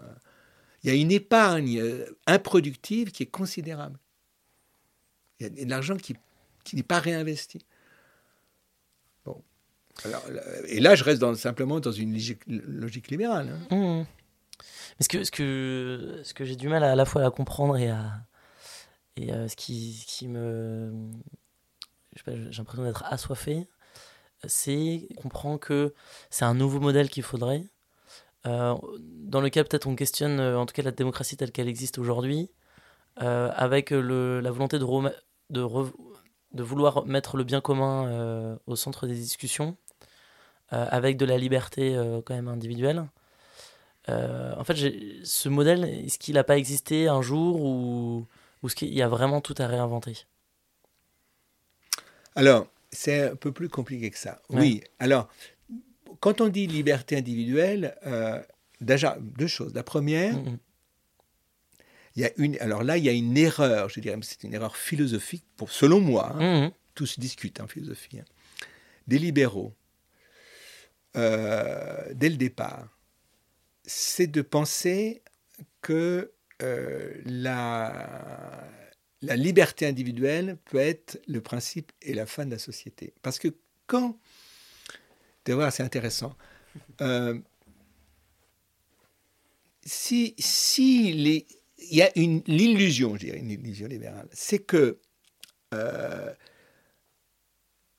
euh, comment dirais-je que de, que de la liberté individuelle puisse, et que, enfin, que de la poursuite d'intérêts individuels puisse, euh, puisse sortir un bien commun. Tu vois, en fait, c'est soit la main invisible. Hein, de, mm. Laissons faire les intérêts, y compris les intérêts égoïstes, comme dirait Mondeville. Laissons les vices prospérer et finalement, euh, tout le monde y trouvera son compte. Ça, c'est faux. C'est faux. Mm. Autrement dit, liberté, oui, liberté euh, de culte, liberté euh, de pensée, c'est absolument fondamental à condition que cette liberté soit, euh, euh, comment dire, je vise effectivement le bien commun, ce qui ne va pas de soi. Ce qui suppose une éducation, ce qui suppose... Alors je vais dire autre chose là. Euh, ce qui suppose des valeurs communes. Or, un des méfaits du libéralisme mondialisé, c'est qu'on n'a plus affaire qu'à des individus. Et tu as donc historiquement une tension entre euh, la montée du libéralisme et je, dirais plus exactement l'expansion du capitalisme et ce qu'on peut appeler les nationalismes. Parce que tu vois bien que euh, le, capitalisme et sa mentalité individualiste, pour simplifier, balaye tout sur son passage, détruit les cultures traditionnelles. Mm, mm. Et je mettrai d'ailleurs, je mets, je, mets, je mets la Chine dedans, hein, qui, a, qui, a, détruit, euh, qui tente de détruire la culture tibétaine. Et maintenant, comme tu le sais, de manière atroce, la culture ouïghour.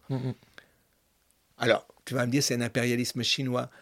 Mais finalement, euh, c'est un oui, avec, euh, je connais pas bien l'histoire de la Chine, avec certainement des, des choses qui sont d'ordre culturel chinois, mais ou qui pousse à une, une euh, comment dirais-je, aussi un individualisme dans la, dans la manière de, ben, de travailler, de consommer, c'est-à-dire, euh, voilà, d'épargner. Euh, c'est une logique individualiste qui, domine. Et elle, elle balaie donc ce qui peut rester de, des je dirais, de valeurs communes qui viennent qui viennent euh, ben, euh, de, euh, comment dirais-je, de la culture d'une communauté. Bon. Ça explique le, le, réveil de l'islam avec ses très mauvais côtés hein, face à l'Occident. Parce que un moment, si tu veux, les pays musulmans, dans les années 50, 60, ils étaient prêts à jouer le jeu du capitalisme. Et donc, on a, il y a une certaine libération aussi des individus, mm, hein, mm. une libération de la femme. Et puis, comme, pourquoi il y a eu cette régression? Bah, Parce que euh, finalement, ils n'ont pas, ils pas trouvé leur compte hein, dans le capitalisme. Dans la mesure où le capitalisme sert les plus riches, c'est-à-dire finalement des pays dominants, comme, la, comme euh, les États-Unis en particulier. Donc, tu vois, euh, c'est la destruction des cultures traditionnelles c'est alors abouti à des réactions populistes, pas, pas, c'est pas le mot d'ailleurs populiste, à des réactions euh, nationalistes, communautaristes qui sont hmm. dangereuses. Hein. L'Afghanistan aussi, ce qui se passe. L'Afghanistan, quelque part, c'est, une des conséquences de la, de la mondialisation. Tu comprends? Hmm, hmm. Euh, Et donc, c'est assez effrayant on a d'une part un, capitalisme mondialisé et de l'autre part des, nationalismes euh, euh, identitaires, des communautarismes identitaires qui sont complètement réactionnaires. Euh, voilà. Alors, tu vois comme le problème est profond. Hein. C'est pour ça que je crois, si on parle de relocalisation de l'économie, ça veut dire aussi, si je prends simplement la question de la France, que la France retrouve une certaine autonomie dans son activité économique. Mm, mm. Simplement. Hein. Et euh, sans tomber dans un nationalisme d'extrême droite, hein, euh, mais c'est vrai que il y a une richesse de la culture française qui a mis une richesse de la culture italienne, comme il y a une richesse de la culture allemande. Euh, c'est très important. Et je pense à un exemple ici qui est emblématique, c'est la destruction des cultures traditionnelles d'Amazonie. Hein. Tu vois bien mm, mm, que mm. Euh, c'est terrifiant. Hein. Euh, et on, se rend compte comment euh, ces cultures traditionnelles, aussi en Afrique, c'est pas, elles, elles, préservent un environnement, un environnement, etc. Donc la, la voilà. Ah, donc c'est pour répondre à une, question difficile qui est comment euh, permettre la liberté, je dirais pas simplement des individus, mais la liberté des peuples. Hein. Euh, tu vois, c'est pas simplement une liberté des individus, c'est une liberté aussi de, groupes sociaux. Mmh. De, de, pouvoir avoir des valeurs et une culture commune. Dans un, un groupe d'humains euh, Voilà. En fait, elles existent plus ou moins, ces valeurs communes. Et on est en train de les retrouver en ce mm. moment.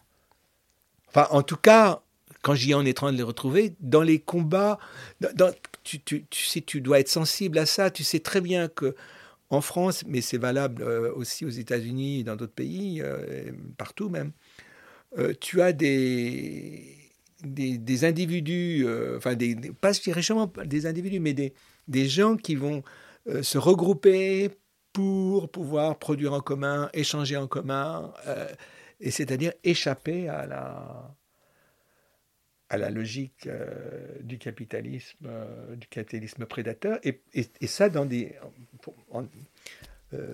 pour des visées écologiques essentiellement, Mm, mm, mm, mm. écologiques et environnementales. C'est notre fa- seule façon de, de sauvegarder la planète, c'est de mettre fin à cette logique de la prédation économique et de retrouver un vivre ensemble. voilà. Mais ça suppose des valeurs communes, et ces valeurs communes, elles viennent de l'histoire, elles viennent de la tradition, elles viennent de la religion, elles viennent de tout ce que tu veux. Euh, On n'est pas, on n'est pas des individus abstraits, euh, rationnels, c'est pas vrai. Mm. On appartient à, à une histoire et à une euh, culture. Et justement, on parlait de la, de la religion. Oui. Euh, et comment Parce que, enfin déjà, ça- ça- c'est, c'est une enfin, par exemple, si on prend l'Église, hein, c'est une organisation qui moi m'intéresse parce que c'est une, une organisation humaine qui existe depuis des milliers d'années, Euh, si je me trompe pas.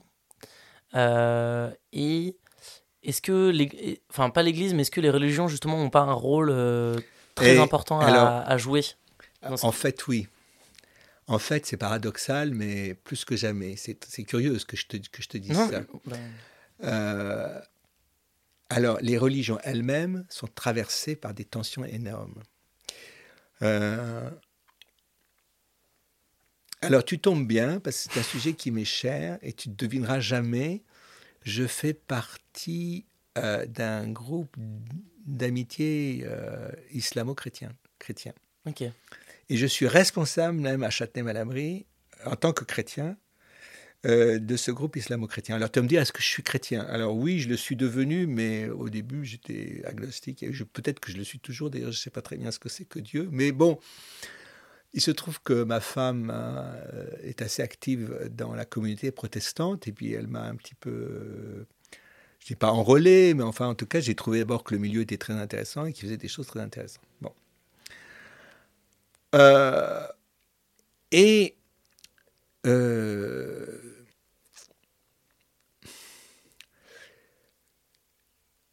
alors évidemment, c'est- compliqué à dire, mais le, le problème, quand je parle de valeurs communes, euh, c'est des valeurs qui ne sont pas matérielles. C'est des valeurs éthiques, c'est des valeurs spirituelles. Et ça, c'est vrai que les religions les transmettent. Alors tu vas me dire, oui, mais les religions, c'est aussi euh, des atrocités. Absolument. Les religions, c'est aussi euh, des choses affreuses. Euh, mais quand euh, tu vois, par exemple, je vais te donner, je parle de la Chine parce que évidemment souvent parce que c'est, d'abord c'est, c'est quand même presque un quart de l'humanité, euh, c'est pas rien. Mm. hein. Bon, j'exagère, c'est, Oui. un, un sixième peut-être. Ouais. Un sixième, un septième. ouais. Ouais. Euh, mais tu vois, euh, ils, ils font tout pour détruire tout ce qu'il peut y avoir de religieux. Tout, tout. Mm. Alors, euh, il y a une secte bouddhiste dont je ne sais plus le nom d'ailleurs, qui, qui, avec des, des gens qui s'immolaient et qui leur, fait, qui leur a fait très peur, et ils ont essayé de détruire cette secte par les manières les plus violentes. D'autre part, dans, euh, sous le, comment il s'appelle, Deng Xiaoping, euh, il y avait une certaine euh, liberté qui avait été donnée à nouveau aux régions, enfin, et en particulier à la région du Ouïghour. Et du coup, ça a donné une renaissance de l'islam dans cette région. Et tout d'un coup, euh, ça, ça a effrayé le, pouvoir central chinois et euh, c'est bon, d'une violence extrême. Ils essayent d'éradiquer vraiment la culture ouïghour. C'est ce qu'ils ont, c'est ce qu'ils ont fait déjà avec la, la culture bouddhiste tibétaine. hein. Il s'agit d'éradiquer la culture bouddhiste tibétaine. Je- alors, d'autre part, ça je le sais par la bande, mais c'est très intéressant. Il y a à peu près euh, 100 millions de chrétiens euh, en Chine. Et dont, sur les 100 millions, il y a 80 millions de protestants. Et c'est beaucoup quand même, euh, même s'ils sont très nombreux. hein. donc ça fait un million sur un, un million, un, un milliard quatre. Euh, et donc ils pratiquent le culte de manière complètement euh, souterraine, complètement cachée, en prenant des risques énormes. Donc je le sais parce que je connais un protestant justement qui était qui est par- parfaitement chinois, qui avait des activités en Chine et qui a pu assister à des cultes euh, protestants complètement cachés. Hein. Bon, sachant que si c'est attrapé par la police, euh, hmm. c'est fini. Bon. Or, cette résistance, elle est, elle est, intéressante. Parce que là aussi, il nous disait des choses très intéressantes sur la Chine. La Chine est le chinois de base. Bon, il est très soumis au régime. Contrairement à un préjugé occidental, il n'est absolument pas dupe de ce que peuvent raconter les dirigeants. Hmm. Quand on regarde les informations, euh, il paraît que voilà, c'est de la propagande, mais ils le savent. Euh, et ils sont, ils, ont, ils sont attachés au culte des ancêtres. Il y a toute une tradition, euh, des traditions confucéennes aussi, auxquelles ils sont attachés. Et c'est ça qui fait la force d'un peuple. Les dirigeants passent avec leurs atrocités. Mao Tse-tung, ça a été atroce, là c'est de nouveau atroce. Et euh, la culture chinoise, c'est pas rien. C'est ça qui reste. Mmh. Bon. Religion bouddhiste, et puis avec, c'est en, marge, euh, les religions chrétiennes, etc. Ou la religion tibétaine. Qu'est-ce qui va rester? Les musulmans sont confrontés aussi à des dictatures terrifiantes, euh, à des. Bon, bref à quoi les, gens dans leur quotidien se rattachent? À la religion. Alors on me dit, oui, mais la religion musulmane, euh, c'est l'intégrisme, c'est l'interdiction euh, de, pour les femmes de, de, pouvoir montrer son visage dans la rue, etc. Il faut faire attention. Quand on parle de l'islam, il y a ce qui se passe en France et il y a ce qui se passe en Algérie ou en Tunisie. Les gens portent le voile, les femmes portent le voile, mais elles n'ont pas envie de porter le voile nécessairement. Elles le font par prudence, hein, parce qu'il y a, euh, bon, euh, y a ces, euh, ces intégristes qui, bon, mais c'est pas les intégristes de l'islam qui vont faire la loi à terme. Et là, je le vois très bien dans, dans les groupes d'islamo-chrétiens. Évidemment, on rencontre des musulmans qui sont extrêmement ouverts et qui sont les premiers à avoir horreur de ce qu'ils appellent un islam identitaire. Cet islam identitaire est, un, est une réaction, hein, de même qu'on a en France, c'est très différent, hein, mais on a des catholiques, j'appelle des catholiques versaillais, qui sont euh, qui ont voté Zemmour d'ailleurs en grande majorité, et qui sont dans un catholisme identitaire, mais euh, de réaction. Mais le, alors, la, France est vrai un, un, pays assez déchristianisé, mais tu, tu prends beaucoup de, peuples où c'est la religion qui maintient la tradition et qui maintient à travers l'éducation des valeurs. Mhm. Et, et tu prends même euh, des, euh, des jeunes rebeux euh, dans la banlieue, enfin dans le 9-3, qui sont français déjà depuis plusieurs générations, on l'oublie complètement. Hein. Et euh, ce qui leur reste, c'est un certain nombre de valeurs qui leur enseignées par la religion. La notion de dignité, de respect, respect, etc. Bon, ça ne les empêche pas de faire des conneries, hein. je ne suis pas mm. en train de les, de les idéaliser. N'empêche que ça leur donne une force. Moi, y a, euh, tu vois, c'est... C'est-à-dire, de même qu'aux États-Unis, d'ailleurs, euh, je vais prendre un exemple très très différent.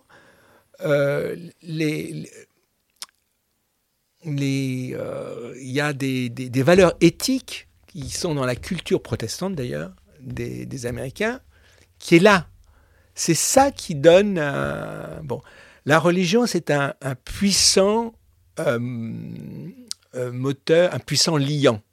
Alors, évidemment, avec des, en marge des intégristes qui sont extrêmement nuisibles. Hein.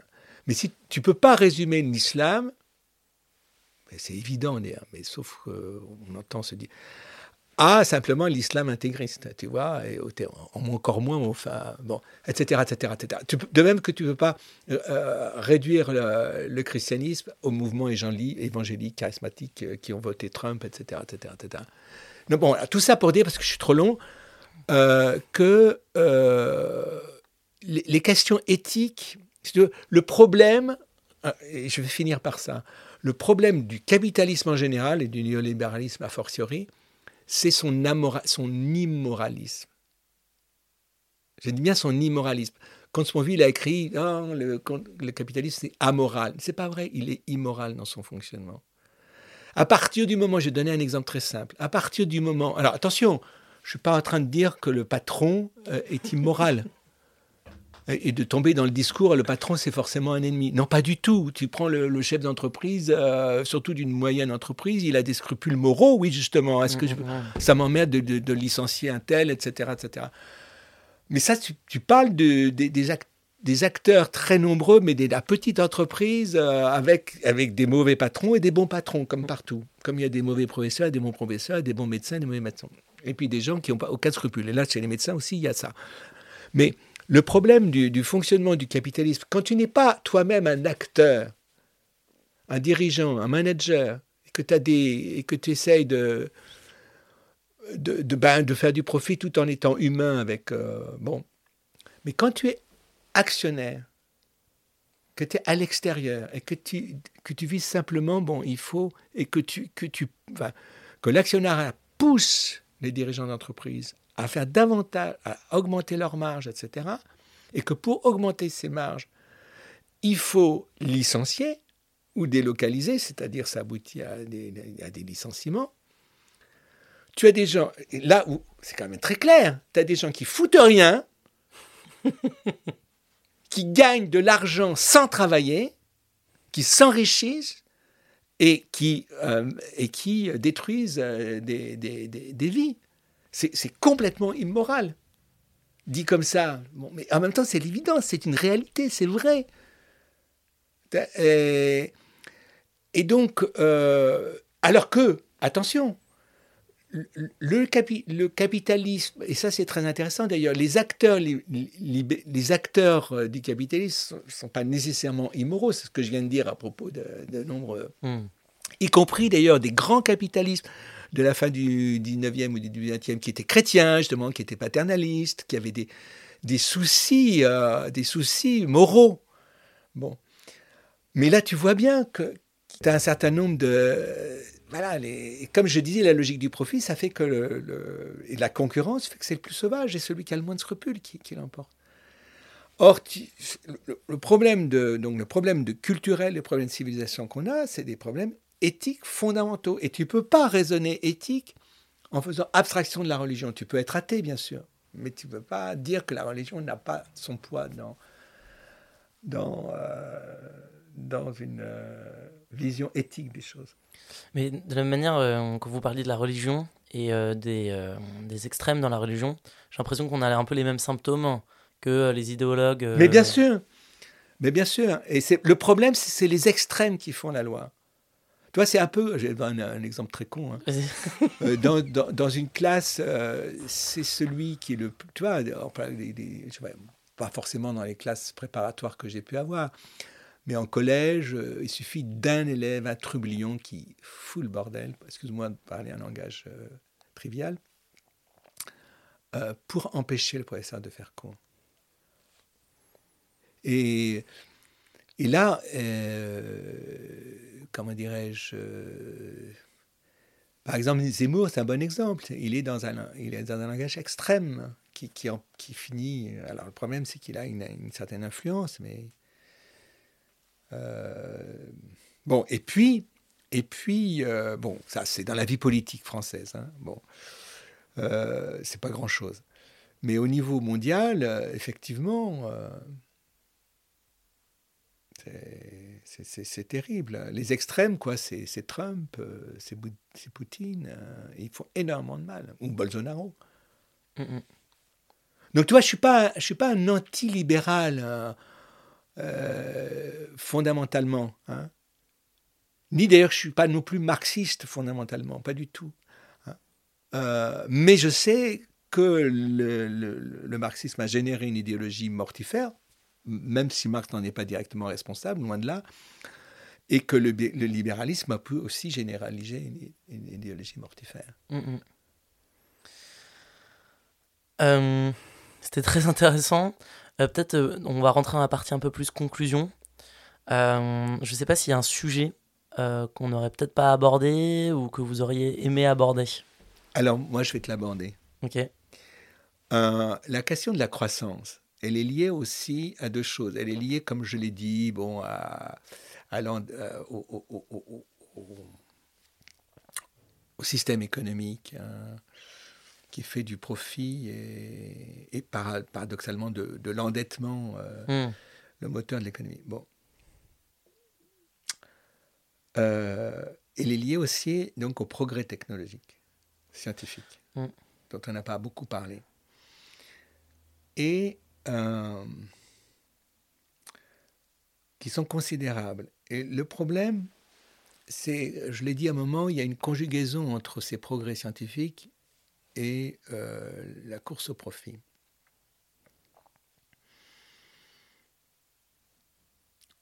En oubliant que le progrès, ce qu'on appelle un progrès scientifique et technologique, n'en est pas nécessairement un. Tout le problème, c'est de savoir ce qu'on fait de ces progrès. Et euh, je vais te donner un exemple euh, un, peu, un peu simple.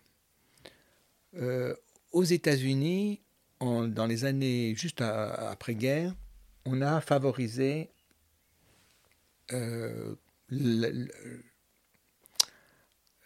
l'université, pardon, pas l'université, je suis l'industrie automobile, plutôt que les transports en commun. Hum.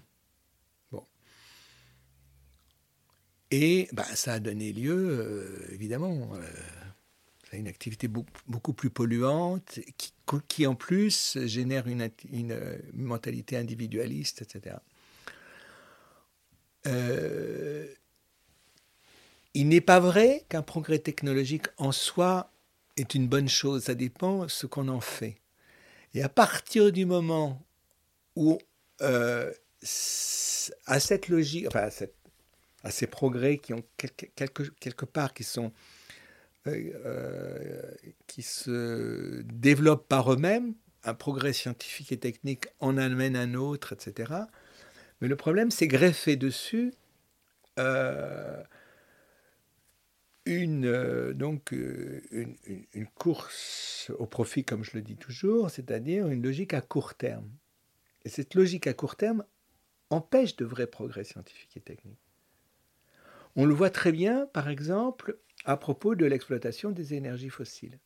Il y a longtemps qu'on aurait, dû développer des énergies renouvelables.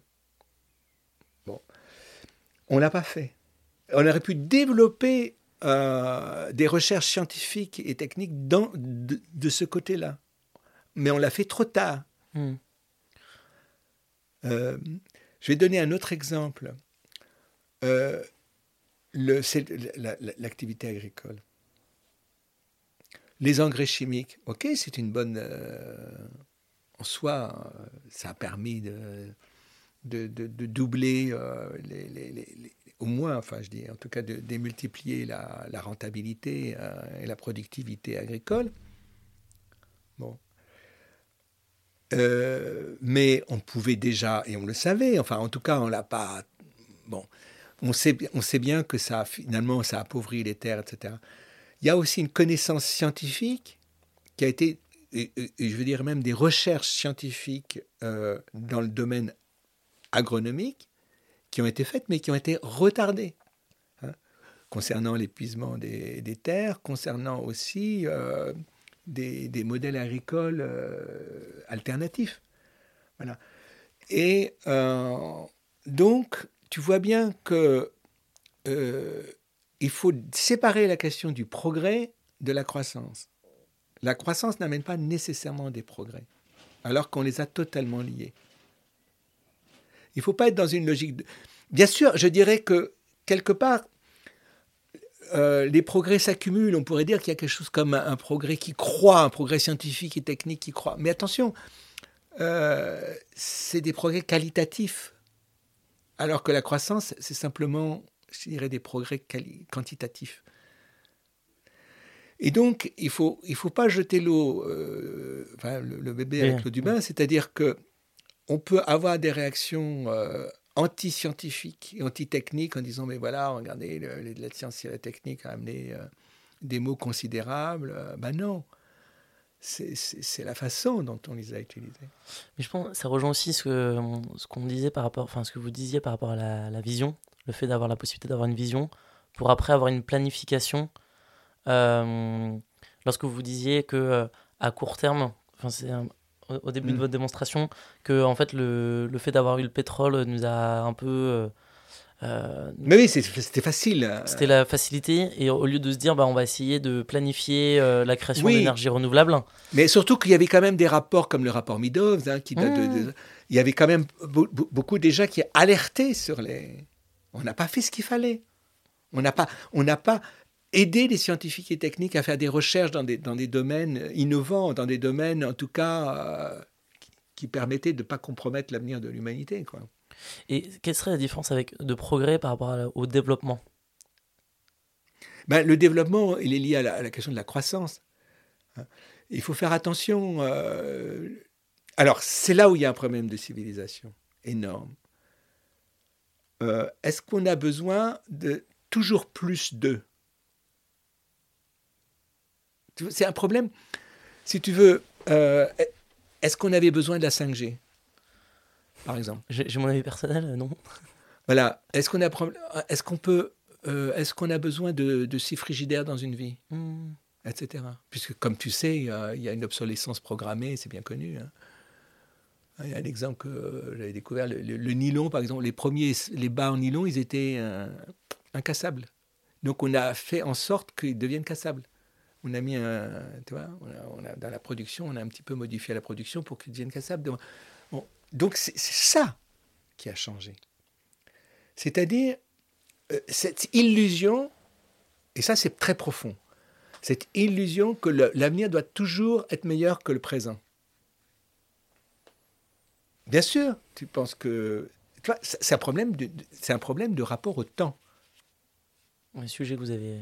Oui, ah, oui c'est vrai. J'ai écrit donc sur le temps, hein, que c'est sur le temps que ça s'appelle suffisamment du temps. Mais peu importe. Tu vois, en fait, on est, on est prisonnier de, de l'idée que l'histoire doit toujours progresser, progresser, progresser, sauf qu'on va dans le mur. Et il faut arrêter. Et alors on dit, mais quand même, euh, c'est pas normal si nos enfants sont pas plus heureux que nous. Euh, mais attendez, il faut déjà qu'ils soient heureux. Euh. tu vois, il faut complètement changer notre rapport au temps. Et ça, c'est profond, hein. on n'est pas encore prêt à ça. Mm. Tu vois bien que pour un Indien, dans la culture indienne, l'idée de progrès, elle est complètement. Alors bon, bien sûr, il y a une influence occidentale, mais la culture indienne, euh, et c'est pareil d'ailleurs pour la culture chinoise. Ils n'ont pas une vision historique du progrès comme nous, qui en fait hérite. C'est une vision qu'on a héritée du christianisme, du judéo-christianisme. C'est-à-dire que bon, et à la fin, c'est ça va être le jugement dernier, ça va être le bonheur, etc. Et le bonheur, il est. Mais non, il faut arrêter avec ça. Mais jusqu'à ce qu'on soit vraiment dans le mur et qu'on soit on n'a pas besoin de toujours plus. Et ça, c'est très. Alors là où je tiens à le dire, parce que c'est mmh. aussi la question du désir. Il y a une chose qui va absolument pas dans notre société, euh, c'est qu'à partir du moment où on a les possibilités de satisfaire un désir qu'on n'avait pas, mmh. il faut le. Il faut. Alors, et on n'est pas plus heureux pourtant. C'est ah, on a la possibilité d'avoir, euh, je sais pas moi. Oui, mais vous, vous, en parliez avec la PMA, par exemple. Oui, c'est ça. Où il y a des questions éthiques. Euh, Absolument. Euh, oui, alors là, mais là, je vais avoir un point de vue qui va paraître réactionnaire. mais je le dis quand même. puisque c'est possible. Là, je prends un couple, par exemple, de lesbiennes. Mhm. C'est possible d'avoir un enfant par la PMA sans avoir besoin de coucher avec un homme, etc. Bon. Puisque c'est techniquement possible, alors, euh, ce qui est pas, parce que c'est techniquement possible que c'est permis moralement. Et, alors j'ai dit, mais moralement, où est la morale? Bah, ça pose un problème quand même. C'est-à-dire, on, instrumentalise euh, le, ça pose un problème philosophique assez profond. C'est-à-dire, bon, on, ne doute pas que deux mères peuvent éduquer très bien, élever un enfant avec amour, c'est pas le problème. Mais l'enfant, à un moment, il va dire, mais qui est mon père? Il ne peut pas ne pas se poser cette question. C'est la question de la filiation. Ah ben, voilà, je sais pas, ou alors, euh, si... Euh, c'est un, donneur non anonyme, mais, on sait déjà d'ailleurs qu'il y a des enfants qui sont troublés par cette question-là. Donc on devrait quand même en... Bon, c'est la question de la filiation. Et là, euh, voilà. Alors c'est pareil évidemment pour les couples homosexuels masculins avec la GPA, même c'est encore pire parce que là on paie une femme pour un... Voilà. Donc c'est un bon exemple. Euh, donc ça veut dire, c'est là où on va m'accuser d'être réactionnaire. Je suis, euh, voilà, je vis avec un mec, je suis homosexuel, etc. Mais ça suppose le deuil d'avoir un enfant. Ou alors, à, moins qu'on accepte qu'on puisse adopter un enfant, euh, ça c'est encore une autre chose. Euh, parce que l'enfant adopté, il, voilà, il sait que son père ou sa mère est d'un autre pays, etc. Bon, ça, à la limite, je peux l'admettre. Voilà. Bon, mais c'est un petit exemple, tu fais bien de m'en parler, mais, mais c'est assez profond. on arrive le bonheur n'a jamais consisté à satisfaire tous ses désirs, ça c'est clair. Même, je dirais que le bonheur commence à partir du moment où on sait faire le deuil de certains désirs. Et, ça, c'est une leçon qu'on a depuis les anciens et autres. Hein. Ça n'a pas changé. Et, tu sais bien dans ta vie que tu es obligé de faire un certain nombre de deuil. Mm. Est-ce qu'il y avait peut-être un autre sujet que vous auriez aimé euh, Non, je vais, je vais terminer là-dessus parce que je crois que c'est la, je crois que c'est le, le, problème profond euh, auquel on est confronté avec le modèle de la civilisation. C'est qu'à partir du moment où on a sacralisé la liberté, on s'est dit il n'y a plus d'interdit. Il n'y a pas d'interdit au niveau de, de l'exploitation euh, des, des, salariés ou même des esclaves, parce que bon, l'esclavage n'a pas disparu. Hein, la façon dont on, on exploite les enfants au Bangladesh ou en Corée du Sud. Euh, bon. C'est de l'esclavage. Ou la façon mm. pire hein, dont on fait travailler les enfants dans les mines au Congo, euh, c'est de l'esclavage. Bon. Euh, et donc c'est éthiquement répréhensible. Et, et, donc la question éthique, elle est fondamentale. Et qui dit éthique et morale, et dire je ne sépare pas les deux parce qu'on on fait des distinctions assez fines entre morale et éthique, en disant bon la morale c'est des interdits, l'éthique c'est personnel. Bon, mais tout ça c'est un peu de la foutaise parce que la morale ça suppose des interdits. Or, si on est dans une vision euh, complètement libérale, mais ultra-libérale, hein, je dis bien ultra-libérale parce que jamais Locke, par exemple, ou Montesquieu euh, n'aurait dit qu'il ne faut pas de limitation de la liberté. Mais c'est dans une vision libertarienne, je dirais même. Euh, tout est possible, donc y compris euh, avoir des esclaves, du moment que ça me permet de m'enrichir. Euh, ben non, il faut des interdits. Et on, l'a bien vu. Hein. les interdits, il y avait un certain nombre d'interdits qui ont été posés au lendemain de la guerre, quand on a pris les leçons de, la crise économique de, de 29. Et, et, et, donc, et quand je dis ça, j'ai un discours réactionnaire, sauf que apparemment réactionnaire, apparemment. Et c'est vrai que les religions mettent des interdits. Je ne dis pas que tout est bon dans les religions. Hein. on a bien vu qu'il y a des, aspects très négatifs dans la religion, mais il y a aussi des aspects très positifs. en ce moment, un, des meilleurs défenseurs de l'écologie et, qui critique le néolibéralisme, c'est notre le pape François. il faut, lire l'encyclique qu'il a, qu'il qu'il a écrite. Il n'y a pas mieux aujourd'hui comme discours. Et c'est pas pour rien que Gaël Giraud est aussi un jésuite. Hein. Mhm. Voilà, c'est bon. Tu vois, je veux pas non plus défendre que la religion. Pas, je suis pas, je suis pas mhm. du tout là-dedans. Hein.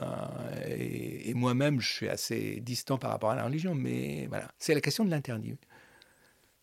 Un interdit qui, qui, qui structure, qui libère. Un interdit qui libère. Ça va être le mot euh, de la fin. Hein. Merci, Bernard bah, Merci à toi. Tu m'as permis de dire beaucoup de choses. Je n'ai pas forcément toujours été très clair hein, sur les. Si, si. C'était vraiment super. Ça, ça, a pile duré, je pense, euh, deux heures. Bon, c'est bien. Le temps d'un cours euh, de prépa. Euh, de philosophie. Je crois que c'est bien. Bon, bah merci beaucoup à toi, Louis. Avec grand plaisir. Avec grand plaisir. Mais c'était, ça m'a fait plaisir de parler de ces sujets qui, sont, qui, qui me tiennent à cœur.